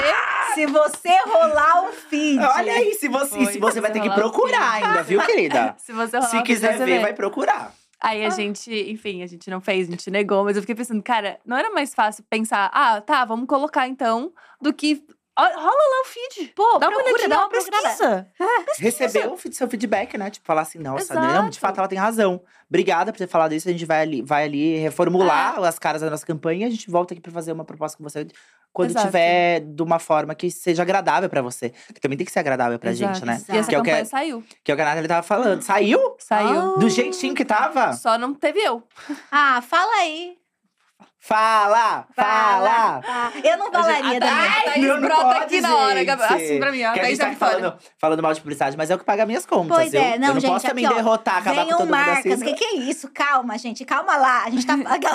A gente tá falando de coisas que acontecem com marcas que, que- Que não coisas que acontecem. É E não são as marcas que eu trabalho, provavelmente são as marcas que você Não, trabalha, legal. porque não fazem. Porque são marcas que a gente trabalha, porque tem, não, não tem essa- essas questões, nunca tiveram essas questões. O mercado de sabe? publicidade é grande, dá pra falar mal Ele bem. é bem grande, que isso. Dá pra, dá pra arrasar com muita gente. Mas é isso, às vezes falta essa. Eu não, eu não sei nem se a palavra é tato, porque eu não acho que seja uma ingenuidade. Eu acho que é, é malícia mesmo, sabe? Sim. De não colocar, de não, de não mostrar, de não ver. E acho que isso tá em, em todos os lugares, em, em todos os. As coisas que a gente assiste mesmo, né? Tava falando com um amigo meu esses dias sobre casamento às cegas, muito X. Que sempre colocam minas que parecem doidas, malucas, assim, extremamente ciumentas e tal. Que é pra reforçar um estereótipo de que a mulher é Sim. insegura, que a mulher não sei o quê, que a mulher blá blá blá. E, e eu pensando nisso, assim, do nada, foi um link que eu quis fazer pra te perguntar se você participaria de alguma coisa que te expusesse a nível nacional, tipo um BBB da vida, tipo um reality show que seja do Roberto Justus. Ai, gente, eu vou falar De uma coisa pra publicidade. vocês. Eu. Eu não sei ainda. Até hoje eu não sei. Só se a proposta estiver na minha mesa, você vai ter a resposta, sabia? Porque eu acho que eu sou uma pessoa muito sem filtro. Hoje eu tô aqui muito comportada, inclusive. Ah. Mas eu sou uma pessoa muito sem filtro. E eu não. não eu, eu me sinto muito confortável no meu grupo de amigos ali pra falar o que eu quiser, sabe? Imagina você estar 24 horas, 24 horas por dia sendo observada, tudo que você fala. Eu ia ter que excluir o Twitter, infelizmente. Putz, é sobre É, isso. eu já fiz isso umas três vezes. Olha aquela busca que você faz pra ver se você falou alguma merda, exclui. Aham. Mas eu acho que tá lá, tá solto lá, vou ter que excluir o Twitter. é, vai, alguma merda eu vou achar, Exclui gente. inteiro. Algum print. É, vou excluir e fazer uma conta nova. Então eu não sei. Eu acho que é muito, muito tempo, é muito bizarro. Eu não sei se. se eu- Obviamente, a personalidade de 24 horas por dia não ia agradar todo mundo. E eu não que eu estivesse preocupada com isso.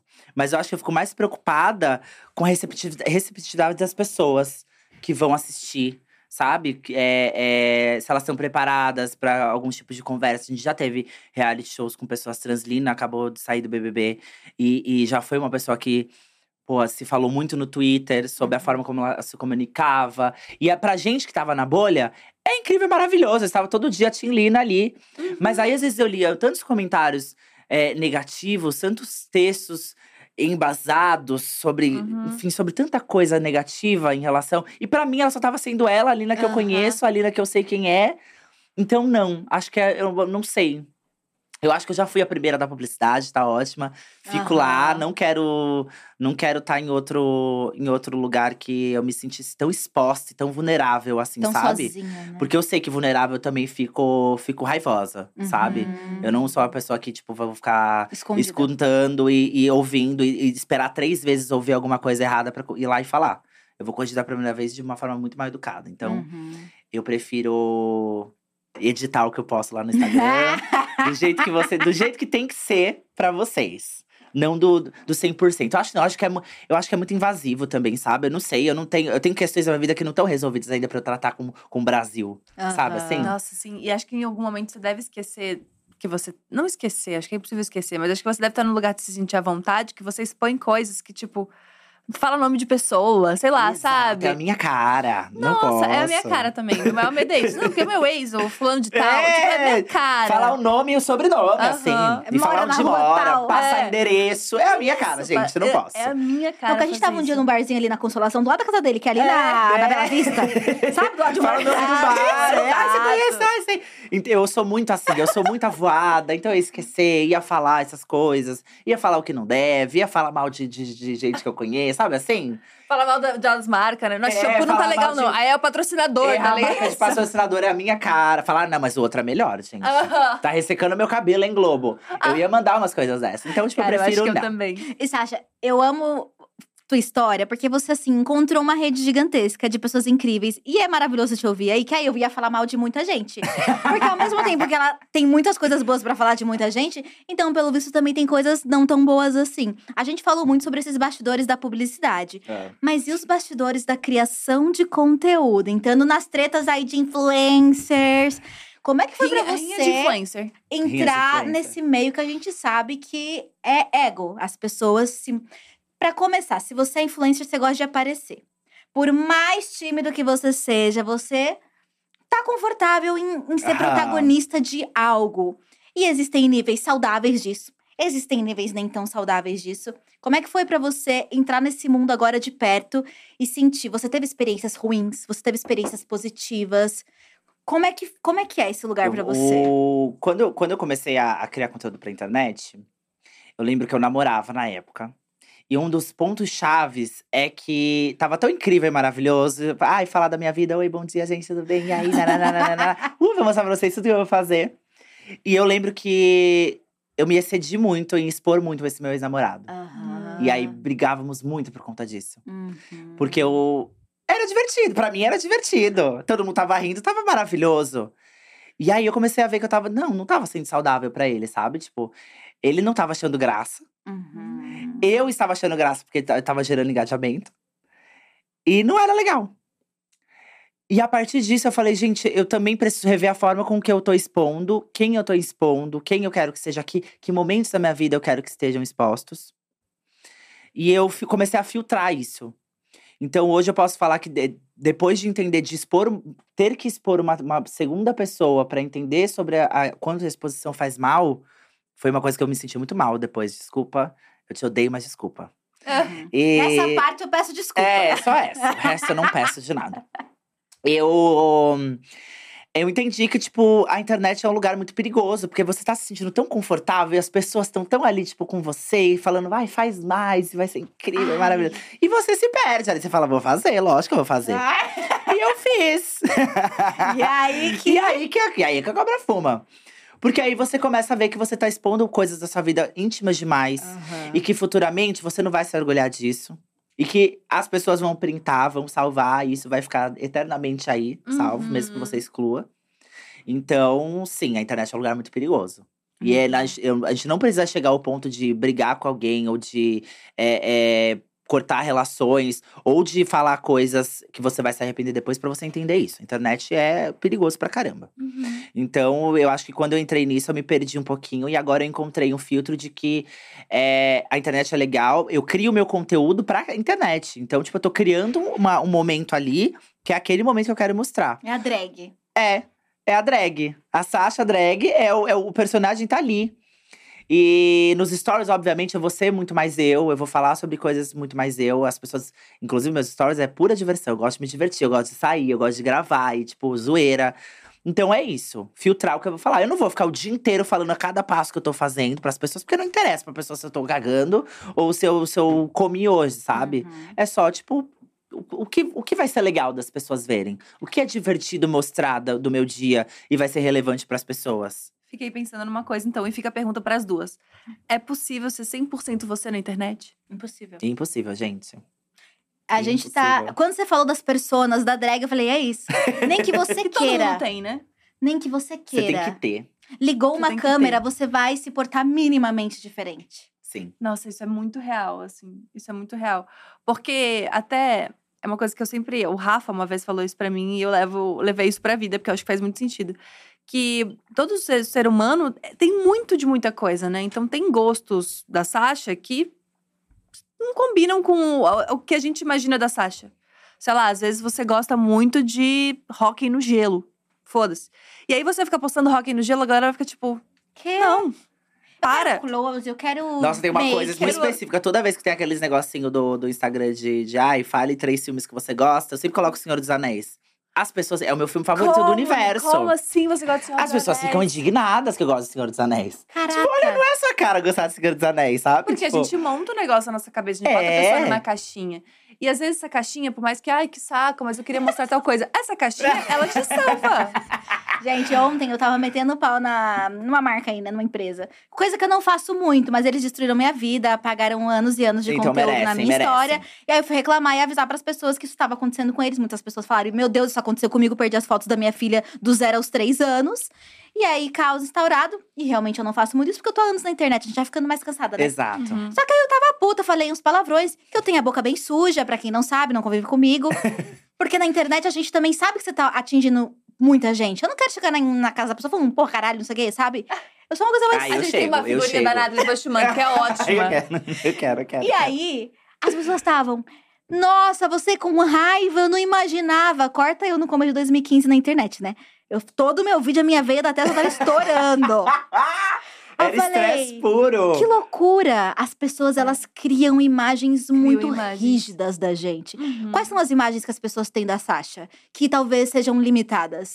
Eu acho que as pessoas esperam. Eu sou, eu faço meus conteúdos, tem muito humor, então as pessoas esperam que eu seja muito bem-humorada sempre. Ah. Muito divertida, com frases prontas, pronta pra gritar. Alta astral demais. Ai, loucura!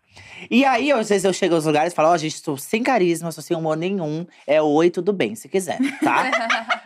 Comigo não tem história, eu não, eu não fico me, me fazendo, não. Ai, tô sem Pô, carisma, É gente. oi, tudo bem. Vai se ser, eu, quiser, ai, tô cansada, tô cansada. Até a voz muda do, do, do- da personagem. E aí as pessoas têm essa imagem muito divertida, muito simpática. Eu vou tá toda hora pulando e gritando, e vai ser tipo tudo alto astral. Porque eu sou uma pessoa alto astral. Mas calma lá, tem os meus momentos, Uhum. sabe? Dias e dias. Dias e dias. Eu tô num- sentada num restaurante é, jantando, eu não vou tá, eu não vou levantar gritando pra te dar oi, sabe? Assim como já teve vezes. Ai, mas tá desanimada. Mentira! Eu falei, o quê? Eu tô cheia de, de, de arroz, risoto na boca. Você quer que eu fique gargalhando pra você? E eu sou grossa, gente, sou mesmo. Ai, é isso. E aí, sim, as pessoas têm essa imagem engessada de que você vai ser sempre 24 horas daquela forma. E quando as pessoas me encontram, eu não tô daquela forma, sabe? Eu sou, falo baixo, sou educada, porque a gente também não, não é maluco o dia, o dia inteiro, por mais que seu personagem seja você, não é. Então é isso. É, essa imagem que as pessoas criam não é o que você é 24 horas por dia. É o que você separa o momento do seu dia para ser ali. E é o que tá ali, é o que as pessoas querem ver. É o que entretém elas de alguma forma, é o que. Porque cada um assiste o seu conteúdo pra alguma forma, pra aprender, pra passar pra alguém, pra, pra você mesmo, enfim, pra alguma coisa. Você, assiste. Então, tipo, é isso. A gente também é, cria o conteúdo com alguma intenção e aquele conteúdo tem aquele mood. Uhum. Não é quer dizer que seja o mood eterno da minha vida. Sabe assim? E assim, é passável porque a gente faz isso com as pessoas também, né? Uhum. Tipo, tem várias pessoas que eu olho e Faz. penso, nossa, a pessoa gosta disso, nada a ver. Apaga. No meu personagem não cabe. Tipo, tira do Isso. The Sims habilidade. Isso. Não vale. Mas acho que a, a melhor coisa desse, desse, de eu ter entrado nesse lance da internet depois de ter passado por tudo isso é porque eu conheci muita gente, estive com muitas, muitas pessoas famosas, assim, em muitos verdade. momentos. E. Nossa, então você já. Nossa, Eu já convivi, já, já vivi, já fui pra festa, já fui pra after com um monte de gente famosa. Você já viu você o melhor e o pior. O melhor e o pior. Ah, a Gabi hoje tá vovoqueira, hein? Manda Ai, eu essa. quero! Conta, Manda conta, essa. conta. Teve gente que você não gostou, que foi muito ruim, assim, que você se decepcionou pra caramba?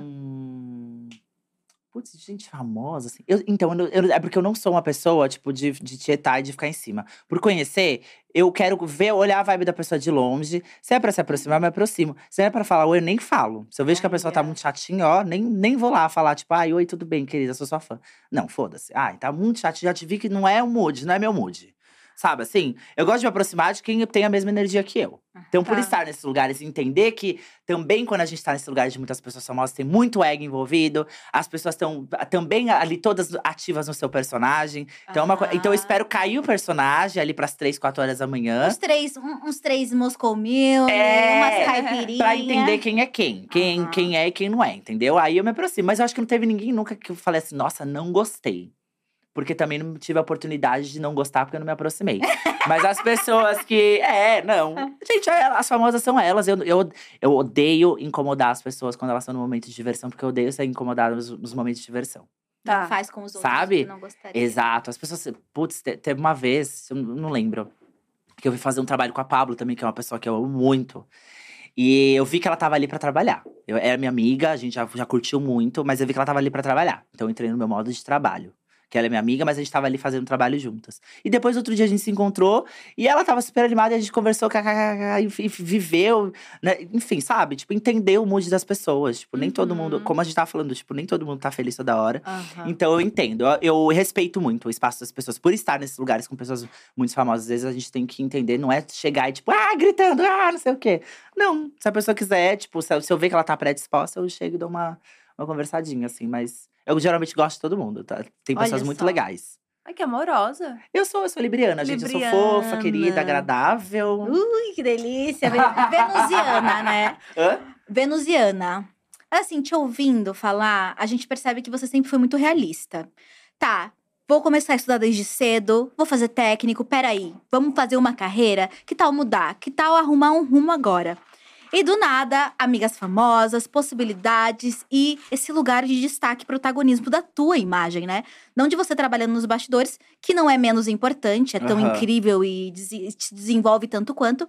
Mas existia algum lugar em você, desde esse começo, que desejava esse espaço de spotlight, sabe?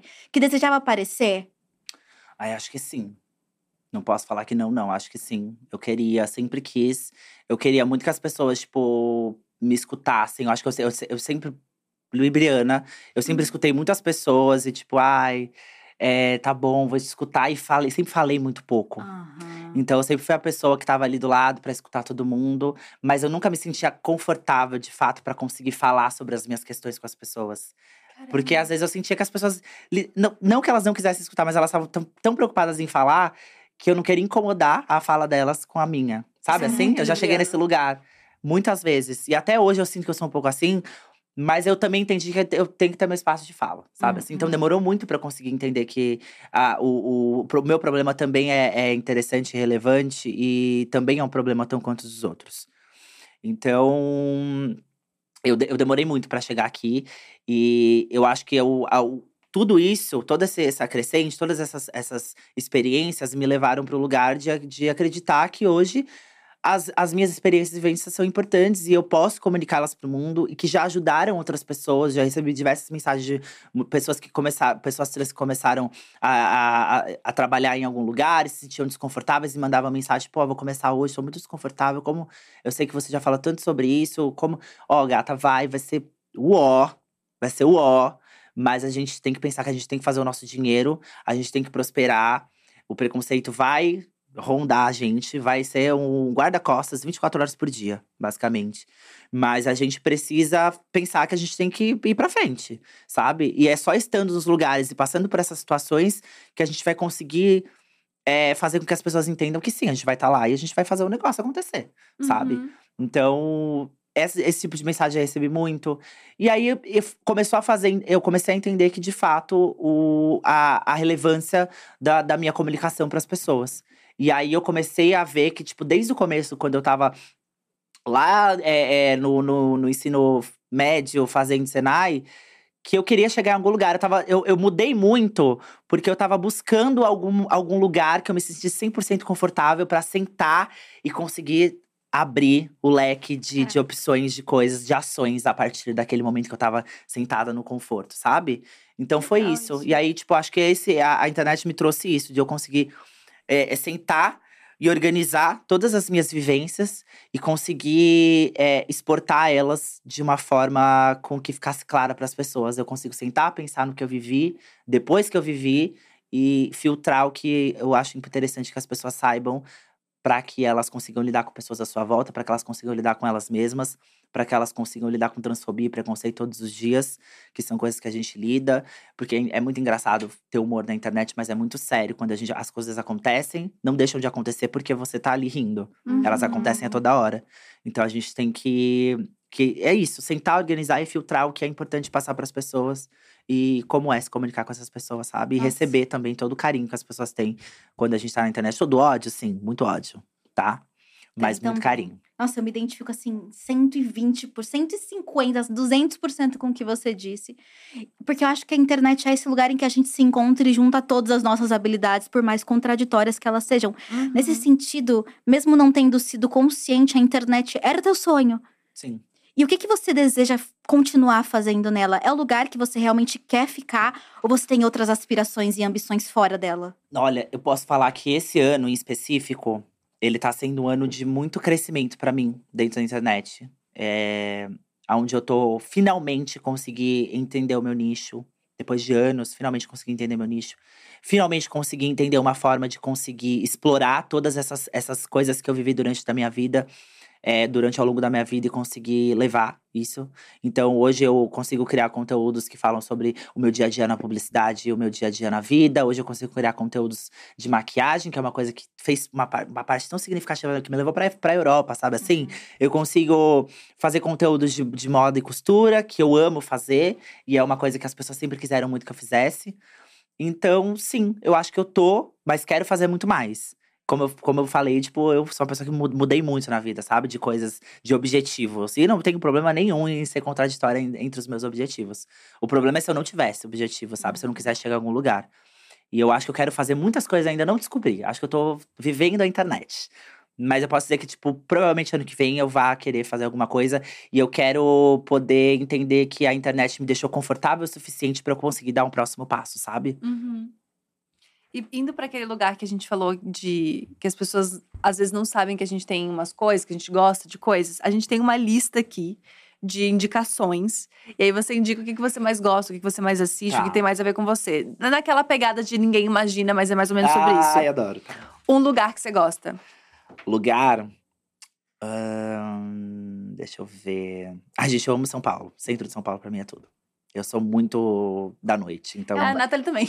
É, eu amo encontrar a galera de São Paulo que nasceu em São Paulo e ama São Paulo. Ai, gente, eu amo. Eu já, já, por viajar muito por- pelo Brasil, assim, já fui pra tudo quanto é canto do Brasil. Não dá, gente. É São Paulo. Eu quero 10, 10 horas. Aqui é o único lugar que você vai acordar, é, sei lá, de uma soneca, uma hora da manhã e vai conseguir achar um lugar aberto pra comer hambúrguer, sabe assim? E assim, quando você. Eu amo que essa é desculpa de qualquer paulista. E quando você, quando você cresce e se desenvolve, amiga de Lia Clark, amiga, é, é, visitando Glória Groove, Pablo Vittar, realmente você cria um ambiente assim legal. Exato, gente. E eu sou muito da noite. Aqui, aqui, quando a gente trabalha com isso, é muito evento. Eu tenho evento todo dia pra ir. Ai, de você marca. ama. E eu vou em todos. Eu adoro, vou até o Nossa, Ai, a final. gente é muito cansada, né? amiga. Ai, Taurino, amiga, o eu taurino, vou. ele é muito Sasha, dá cansado. um coach pra gente. Eu vou, gente, sabe Ah. por quê? Eu criei uma, tipo, uma rede de amigos nesses lugares, que é muito divertido estar nesses lugares. Você chega lá, você sabe que você vai ver é, tal pessoa e tal pessoa e tal pessoa. Vai ter uma comidinha gostosa, vai ter uma bebidinha gostosa. A gente devia É ir motivar. dar. Muitas vezes é ir pra dar uma volta, mas esse meu dar uma volta, a volta é longa, Dura. às vezes. É uma volta longa. Mas Entendi. é ir, gente, é dar uma volta, porque senão a gente fica só focado em trabalhar. Ont- Ontem, foi ontem, não sei, enfim, esses dias que eu fiquei, tipo, o dia inteiro gravando. E aí chegou a noite, tinha um evento, eu falei, ai, será que eu vou? Não quero Não, ir. eu amo Mas que a- eu vou se eu passei o dia inteiro trabalhando, eu quero tomar um champanhe, porra. A Paulista, ela para de trabalhar indo pra evento de marca pra trabalhar também um pouco. Exatamente! Os não, mas é, gente, não, não tem jeito. Eu, eu tenho eventos que eu não gosto mesmo. Tipo, tinha uma época que eu não gostava de ir pra evento, que eu falava, ah, é tão cansativo você ficar fazendo network. Mas não é sobre network. Vai, tipo, você e uma amiga, e vai ser tão divertido que você vai falar, gente, tô bebendo comendo de graça, ouvindo essa música aqui, um monte de luz. Dia quem Começa, sabe, dia amiga. Pô, amiga, a gente tá precisando. Amiga, vai sem jantar, que você não que vai ter que pedir janta. A gente vai Aí do Diacast come, é, direto. come é uma coisa lá. economia, já é uma economia. E vai dormir mais tranquilinha, aquela bebidinha, você vai dormir até mais pesadinho, assim. A É. preguiça é e acaba cedo, roupa, né? sempre. Então, Porque aqui no Diacast a gente vem assim. A gente Amiga, vem- compra uns óculos, assim, daqueles bem grandão. Ah, com, com, com lente mais clara, é só uma pele e um rímel. E Você vai. as dicas. Pata fina, né? A Gabi, a gente é muito cansada, amiga. A gente Eu acho que essa cara que eu embaixo tô da. Hailey Bieber aqui, ó. E beijo, só um.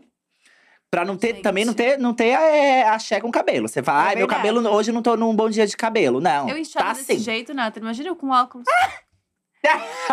Uma pele feita um rímel. Ai, Não amiga, pra mim, não tem autoestima Mas, nenhuma. amiga, pelo amor de Deus. Tá linda. Vai ter a revelação bocona. de, que- de quantos ml eu coloquei. Isso é a revelação do ácido hialurônico. Aqui. Vamos lá, seguindo. Um filme. Um filme, Senhor dos Anéis, gente, é meu filme predileto. Você é nerd, não? O Não, Senhor não dos sou Anéis, nada, ele- gente. É, é memória afetiva. Dois filmes que eu assistia muito com meu pai. A gente, a gente assistia muito TV. Uhum. E quando eu, quando eu morava com os meus pais. Era a TV ligada 24 horas por dia. Naqueles canais de filme, assim, tipo Uhum. telecine e tudo mais. E sempre tava passando O Senhor dos Anéis. E aí eu lembro que tinha maratona, porque O Senhor dos Anéis são filmes de 4 horas. Aham. Pra maratonar, você começa tipo 10 da manhã e acaba 10 da noite. Meu Deus. E a gente ficava na frente da TV assistindo O Senhor dos Anéis, porque passava um atrás do outro. E Godzilla também, que eu amo. Gente, bom. Godzilla de Aleatório. 98. eh, a- Eu choro toda vez que matam a, a- o dragão. O dinossauro. Choro toda vez. Aí descobre que deixou um monte de filhotinho no final. Eu fico totalmente mexida. Muito bom, eu adorei. Ai, eu muito amo, aleatório. gente, juro. é, Eu amo muito. Eu choro toda vez. Com o Senhor dos Anéis também eu choro muito. Que é um filme muito bonito. Muito bonito. Te encanta. Me encanta. Uma série. Uma série. Abbott Elementary, que eu tô assistindo agora. Ela tá na Star Plus. Amiga, é tipo o dia a dia de professores e uma diretora numa escola é, majoritari- majoritariamente negra. E é engraçado, amiga. É tipo uma- um lance meio de. Deixa eu ver. Como chama aquela série? The Office. Uma coisa meio ah, The Office. Legal. Sabe? Aham. É incrível, amiga. Depois a gente tá no Star Plus. É bem divertido, é isso que eu tô vendo agora. E que mais? Uma, uma outra coisa assim, aleatória zaça que eu assisto. Tô assistindo uma série, uma série coreana. Tudo. Dorama, tipo assim? É, chama novelinha. É Doutora Chacho que chama. É essa? Ah, tem na Olha Netflix, lá, o Heitor né? adora também. Ai, eu adoro! Nossa, muito aleatório. Ah, amiga, sim, eu sou assim. A gente é aleatória, né, amiga? Porque É. as produções coreanas, elas estão aqui, ó, outro nível amiga, já. tá invadindo tudo e É eu tô, tipo, sobre. ficando Tem obcecada. muita coisa na Netflix. Mas é romancezinho, assim, né? É Tipo, com romancezinho, é uma, é uma dona de casa com uma família super tradicional. E ela fez medicina, mas ela largou tudo pra cuidar dos filhos. E agora ela tá voltando pra medicina junto com os filhos que estão na, no- Olha fazendo. só, que incrível. Fazendo. Como chama aquele negócio que faz no. Residência? Residência, ela tá fazendo Ai, residência, ai, volta a que fazer. fofo. E aí tem toda, ela já não gosta mais do marido, tá se apaixonando por outro cara. E aí, tipo, o marido também trai ela. Aquele draminha, né? É, tudo Água com açúcar. E sempre tem uma musiquinha muito engraçada no fundo. Não, e sabe o que eu amo? Que quando eu comecei a ver alguns doramas na Netflix, era só legenda. E eu gosto de assistir série fazendo coisas, né? A pessoa que, infelizmente, tem Sabe uma ah, vida sabe corrida. focar, né? O capitalismo, É, né, o gente? capitalismo, Me gente, obriga a tá. fazer mais de uma coisa ao mesmo tempo. E agora todos são dublados, é maravilhoso, porque eu gosto de série dublada pra fazer coisas. E aí Amiga, eu adoro fazer isso. Só ficar escutando eu. Aham. e ficar, sei lá, tem, tem que editar vídeo. Mas eu não quero editar vídeo eu escutando a minha voz. Chata. Isso! Aí eu legendo o vídeo, deixo no mudo, vou editando Gênia, legendado. eu faço isso. Nossa, Vou cara, editando legendado. Eu também faço isso. E aí eu vou escutando a que se sériezinha que tá odeiam. passando. Adoro assistir novela. Assisto Isso. todas as novelas, todos os horários da, da Globo atualmente, gente. E as Caraca! antigas ainda. Assisto, é, tô assistindo Mulheres Apaixonadas. Ai, Mulheres Entra no Apaixonadas é. Globoplay pra assistir Mulheres Apaixonadas. Mulheres Apaixonadas é Eu tudo. Eu adoro. E a versão longa, tá? A versão original. que Mas eu sou, eu, sou, eu sou um pouco hater de, de novela que tá passando agora. Se eu, não, se eu não pego desde o início, eu viro Ah, não hater. Não, amiga, o que, que eu fiz? Eu, eu esperei chegar na metade, porque aí eu vou assistindo como eu quero no Globoplay, entendeu? Você eu maratona. comecei do começo. Maratona, Às vezes assisto três episódios, às vezes assisto, meio, às vezes assisto um. E aí é Vai Tá, dependendo. Você falou que assiste dorama romantiquinho. Você é romântica? Hum. Librianja? Bem librianja? Gente, eu. Então, eu tô tentando definir isso. Eu, eu tô namorando faz, faz um tempo, né? Já tive muitos namorados. Aí eu tô fazendo. Esses dias eu me peguei fazendo uma timeline. Eu falei, será que eu sou uma pessoa que demonstra romantismo da forma correta? Porque eu sou romântica. Mas existe uma forma correta? Deixa eu jogar aqui até uma dúvida. Joguei Fica pra vocês. Existe uma forma correta? Porque eu, pra mim não tem. A minha não forma de ser romântica, e é uma coisa que eu faço muito. Essa é, um- é uma demonstração muito. Eu amo cozinhar. Atos de Ai. serviço. Por que, que eu não acho um, um Cozinhar! ato de serviço? O Jonas não tem um ato de não serviço tem, na não vida faz dele. um nada. Faz um nada. Amiga, eu adoro cozinhar e eu gosto de, de experimentar cozinhas novas. Esses dias mesmo, Ai. eu tava, tava em casa com meu, meu namorado, pedi uma caixa de frutos do mar, que é uma coisa que eu gosto de fazer muito. Ah, mas Ela é aí muito também. refinada. Fiz lagosta, fiz camarão, pedi ostra, vongole. E aí fiz vários pratos e a gente ficou comendo. Muito refinada. Eu gosto. A- é- acho que a minha maior de- forma de demonstrar amor sempre vai ser: se você come minha comida é porque você tá Ai, sendo muito demonstra amado. que me ama. Demonstra, pode deixar. amiga. Eu faço uma noite de frutos do mar pra Pelo você. amor de Deus. Que isso, hein, Gabi? Pedindo comida ao vivo. Pô, a gente precisa de mais amigas que, que a linguagem do amor seja atos de Preciso serviço. de gente Qual que é a de sua serviço. linguagem de É, eu amor? quero saber. Eu sou muito palavras de afirmação. Tá. Eu gosto muito de elogiar e eu sou muito contato físico. Eu gosto do abracinho, da coisa. Eu faço atos de serviço também, mas eu acho que é mais porque eu aprendi a minha mãe a fazer isso. Minha mãe ama Isso. com atos de serviço também. Tá. Minha mãe é cozinheira, confeiteira, sempre, tipo, é aquela pessoa que vai deixar a roupa, a toalha Isso. e o sabonete em cima quando você vai tomar banho. Minha mãe é essa Gosto, pessoa. eu sou muito assim. Minha mãe é essa Porque eu pessoa. não sou muito melosa, não. Eu Eu, sou também. muito Isso. grossa, inclusive. É. Eu sou uma pessoa muito Isso. grosseira, respostinha atravessada. Eu Isso. adoro. E aí, bom, de alguma forma, eu tenho que mostrar que eu amo, É. né? Além de falar, obviamente, com atos. E aí, eu gosto de cozinhar. Gosto de, de acender uma velhinha ali na hora de jantar, sabe assim? E como Delícia. você gosta de se sentir amada? Isso. Como eu gosto de sentir amada. É. Ai, eu acho que gostar de. Deixa eu ver. Eu gosto de uma pessoa muito presente. De uma Tempo de pessoa muito carinhosa, porque ao contrário de mim, eu gosto de carinho, eu gosto de ficar juntinha, mas eu gosto da. Ah. Não sou a pessoa que faz carinho, eu sou a pessoa que vai ficar deitada ali reclamando Ah. enquanto eu recebo um carinho na cabeça. Um cavo... Como que chama essa? Toque, É, né? toque físico e tempo de qualidade. Ah, tempo de Toque físico, qualidade. Tempo de qualidade. Qual Eu, te- eu é? levo muito em consideração isso, tempo de qualidade. Viver, É. vivenciar coisas. Então, se você Presença. me leva pra viver coisas novas, eu vou, já vou É. me sentir muito amada. Eu sou atos de serviço, mas aí eu não tenho as habilidades culinárias. Então Uhum. eu geralmente resolvo a vida acadêmica, profissional. Ah, legal. A pessoa tá perdida. Calma, calma, calma, eu suspendo tudo. O que, que você precisa?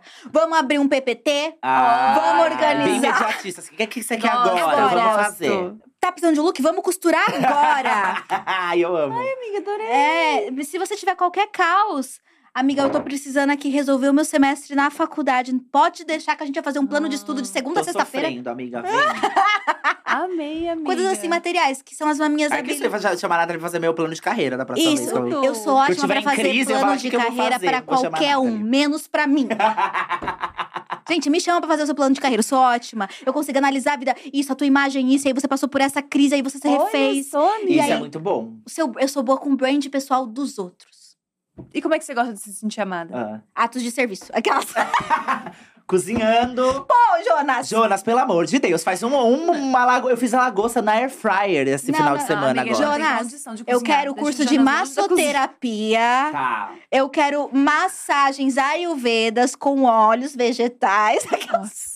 Nossa, uma coisa que eu não suporto, gente, massagem. Graças a Deus, aí o Mentira. Namorado. sério? achei um namorado que não gosta tanto Ai, quanto eu. eu A gente é muito feliz. Ou abobino. Amiga, eu, começo, eu tenho uma crise de riso se você fizer assim Você em mim. tá brincando. Mentira. Se eu não estiver no mood, sabe? Você tem que estar naquele mood de massagem. Uma É. coisa. Se sair um pouquinho, sem encostar no meu no cantinho do meu joelho, eu começar a rir, acabou. Tudo vai ficar sensível, eu vou cascar o bico de chorar e acaba com o clima. Eu ali. amei, eu Nossa, amei. amei. Então eu não gosto.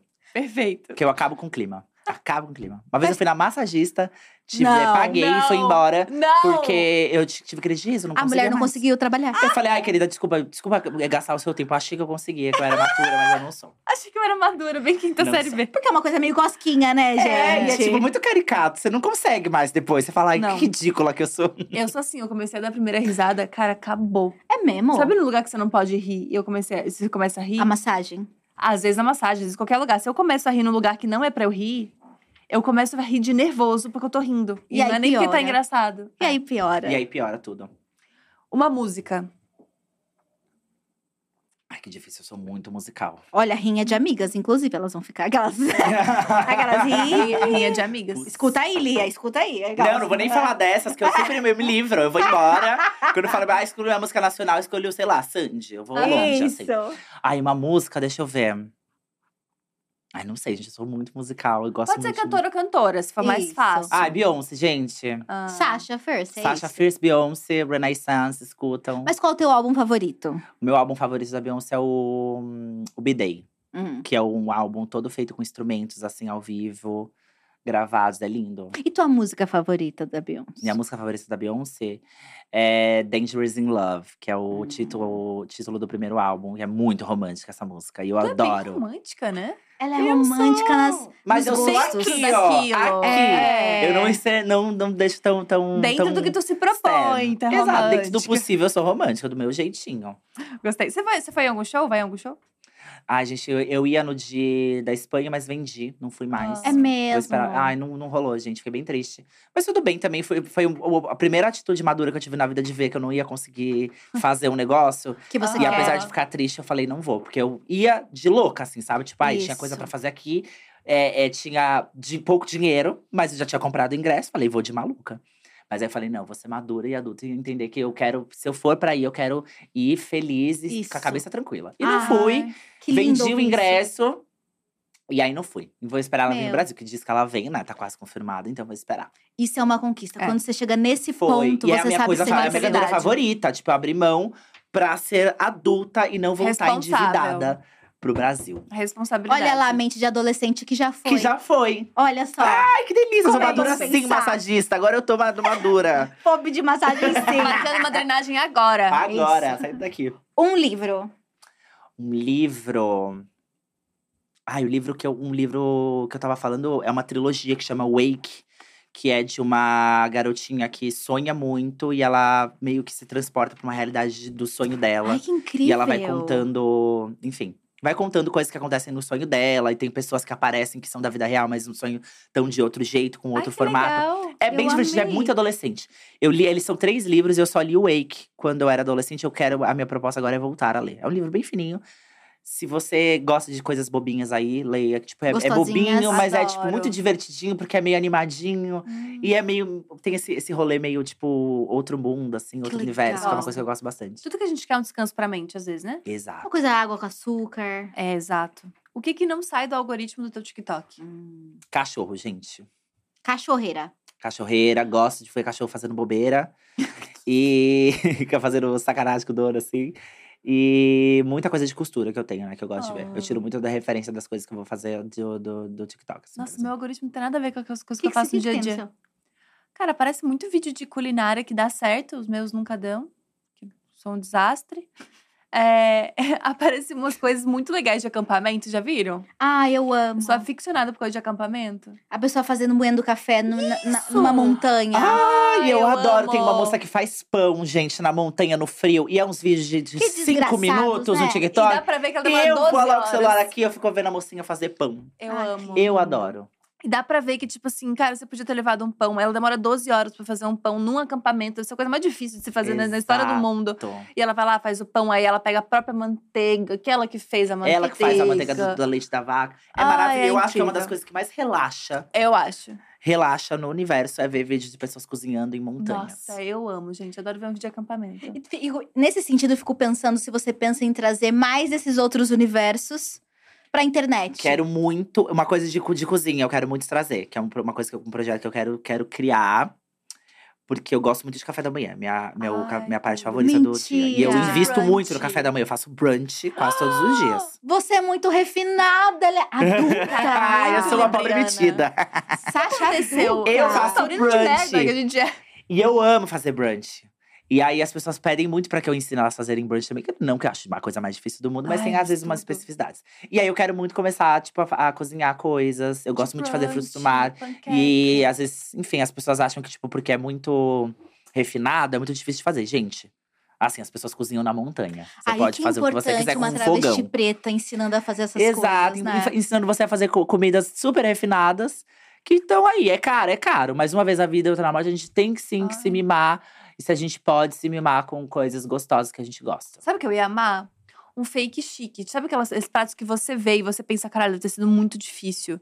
Só que não é E difícil. aí é muito prático. Tipo, você pode fazer assim, você que não é, não tem habilidades, consegue fazer? Isso. Queria é isso que eu quero muito fazer isso. com o brunch, que é tipo, literalmente você vai comprar co- as coisas e colocá-las de coisas de formas bonitas dentro de um prato, É. sabe? Ai, eu amei essa Ah, ideia. Tem aqueles babados agora que tá bombando daquelas tábuas. E aí as pessoas. queijo. Sim, que elas vão enchendo de coisas, umas tábuas Não, gigantescas. e é a mesa. Às vezes as pessoas passam um papel e elas É, vão montando. E elas vão enchendo gente, coisas é assim, de tudo. coisas, tipo, vai montando e não, parece flores. Tipo, na hora parece que ela tá É. jogando tudo na mesa, assim. Exato. E aí ficam flores, tipo, tudo colorido, tudo se Nossa. compondo. Eu acho lindo, gente, é uma coisa que me relaxa demais. É ver essas montagens, nisso. coisas de cozinhar. bonito, né? E é É. bonito, né? Ah, e aí eu fico pensando aqui.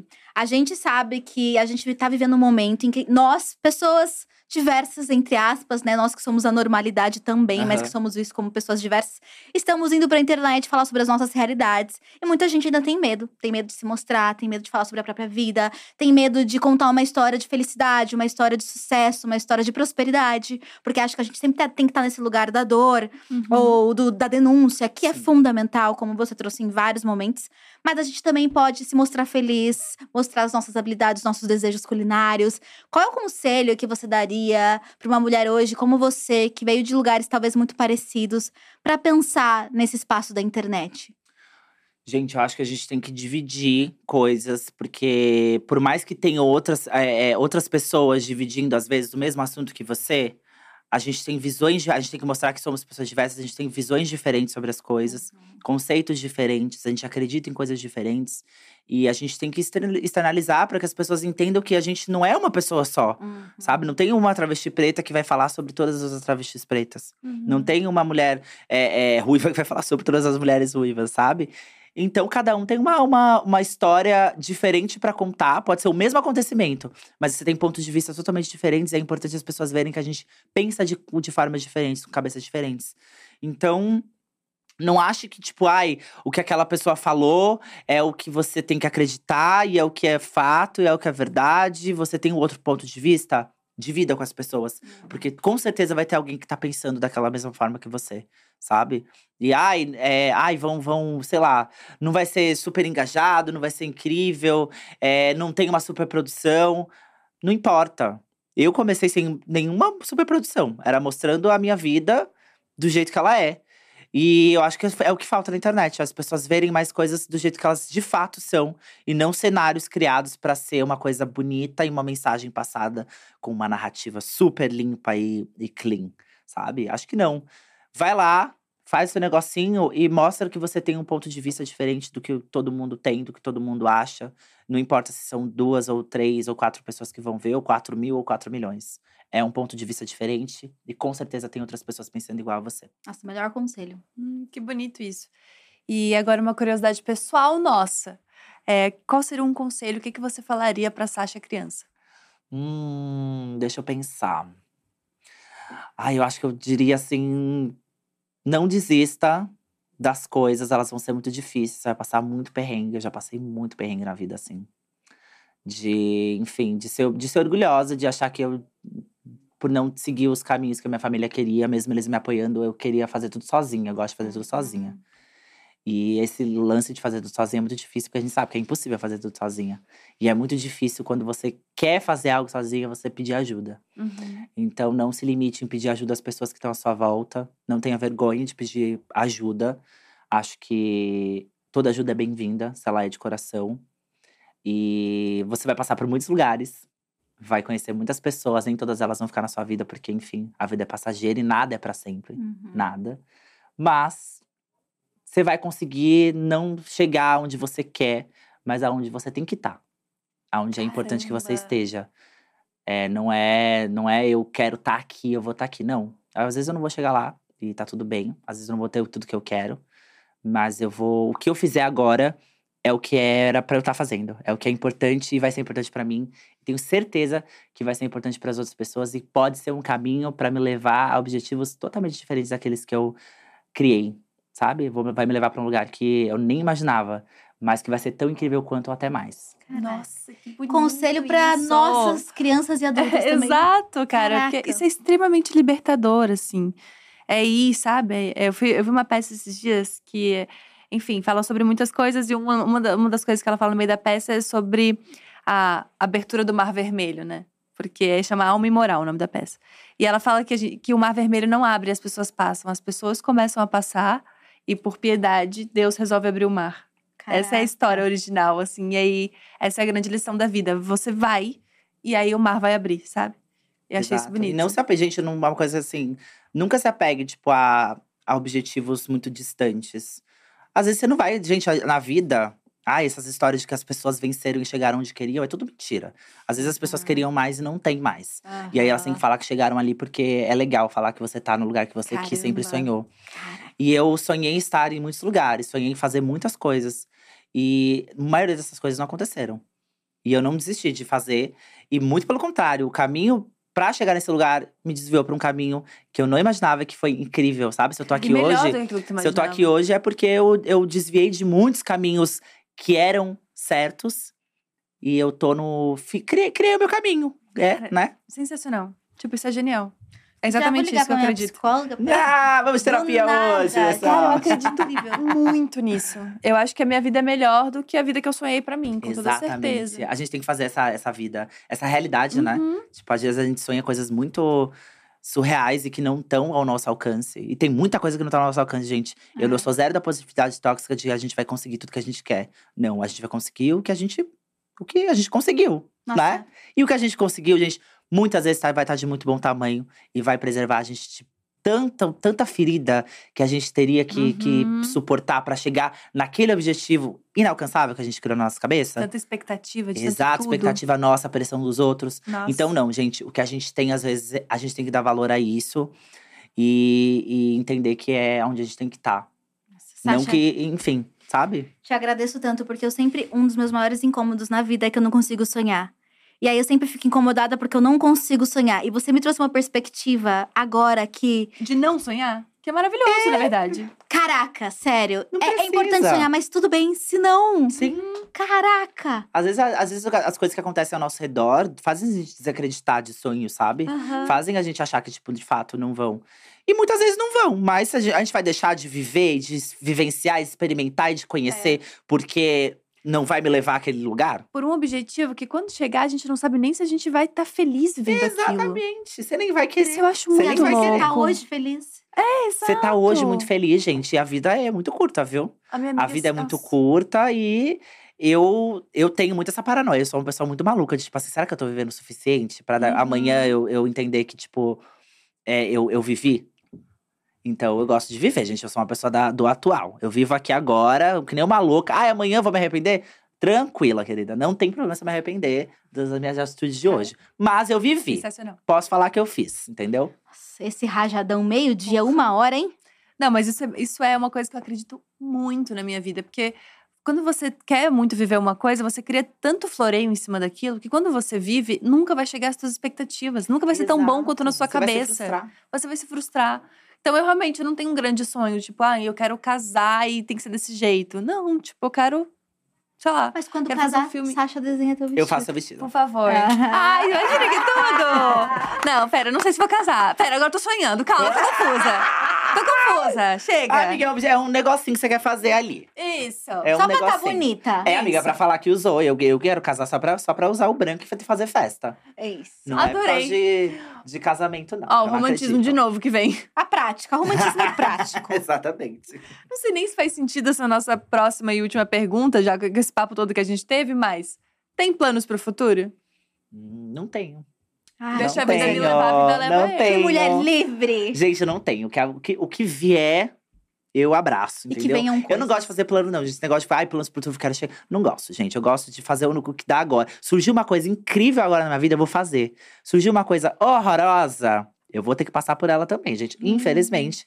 Afinal de contas, as experiências negativas são que levam a gente a se felicitar com experiências boas ali na frente, sabe? Então, eu sou uma pessoa assim. Se é pra viver o ruim, eu vivo. Choro, ui, esperneio, fico desesperada.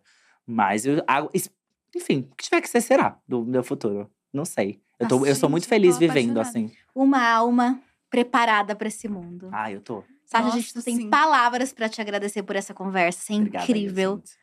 Obrigada, Teu trabalho é fundamental, não só o dos bastidores, mas o que você faz hoje, comunicando tudo isso. Parabéns. Parabéns pela maturidade. É, na- Nossa, gente. Parabéns pela vida e obrigada por falar sobre inveja. tudo isso. Eu Que sou isso, muito gente? boa de cabeça. Vamos sabe? lá, Ai, a gente, gente começar vai uns chegar lá, cursos. amiga. A gente vai chegar lá. Daqui a pouco eu quero coaching. Sasha, Sasha Ah, coaching, eu quero. Vende curso, eu compraria esse curso. Ai, que sonho, amiga. curso. Obrigada. Gente, muito obrigada. Sou muito feliz de ter participado. Acho que é a primeira vez que eu consegui falar tanto assim sobre mim. Eu tô, tipo, muito feliz por isso. De ter conseguido falar isso de uma forma leve E e, descontraída. E de ter conseguido, enfim, me comunicar um pouco melhor. Porque às vezes 15 segundos não é nada pra gente conseguir falar Uhum, sobre tantas experiências que a gente tem em conteúdo de, de 60 segundos não é nada. uhum. Sabe? E ter, tipo, um momento pra falar tantas coisas assim, contar a minha história, enfim. Foi muito importante pra mim, então muito obrigada. Hum, Obrigada, gente. E Valeu as demais. redes? Deixa todas as redes. Rede, gente, Sasha Vilela em todas as redes sociais, principalmente no Instagram. TikTok eu tô tentando, não faço dancinha, não sou palhaça de dancinha. É outra coisa que eu faço lá.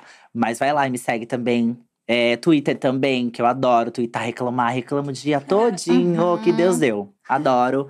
E é isso, gente. Me sigam, acompanhem meu trabalho, espero que gostem. Se não gostar, guarda pra você. Não Isso precisa mesmo. falar. Não precisa falar, não. Guarda pra você, tá? Já tô de coisa ruim, já tô cheia na, na vida. Não preciso de mais uma pessoa pra me estressar. Isso mesmo. Obrigada, Sasha. Obrigada aí, gente. Obrigada. Obrigada a todo mundo que acompanhou a gente nessa semana mais do que especial. Lembrando que a Dia TV continua ao vivo, então já sai aqui do nosso evento e vai direto pra Dia TV, porque vai ter programação ao vivo, tem pra variar hoje, tem papel Pop News.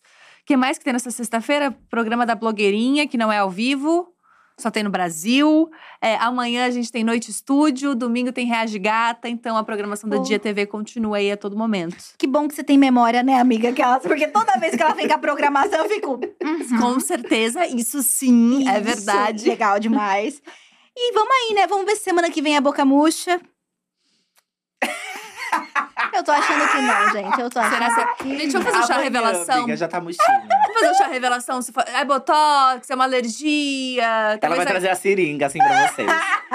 Ó, revelou! Eu trago um poliamerine. O que, que eu trago? Gente, tá muito. Vamos ver, tira um print. Vamos, vamos, fecha. Vamos ver se na quero próxima vai um estar assim. print. Amiga, você Amiga, tá… meu olho tá inchado. Mas, amiga, é bem sutil. Eu já olhei É muito pra sua mesmo? cara no YouTube, não, não é assim. Mas é bem sutil. Gente, É coisinha de alergia, amiga, todo mundo tem. momentos. Bom, é isso, gente. Pois eu, indico o médico pra vocês, foi permuta. Terça-feira, terça-feira. um beijo grande, gente. Até semana que vem. Tchau, tchau.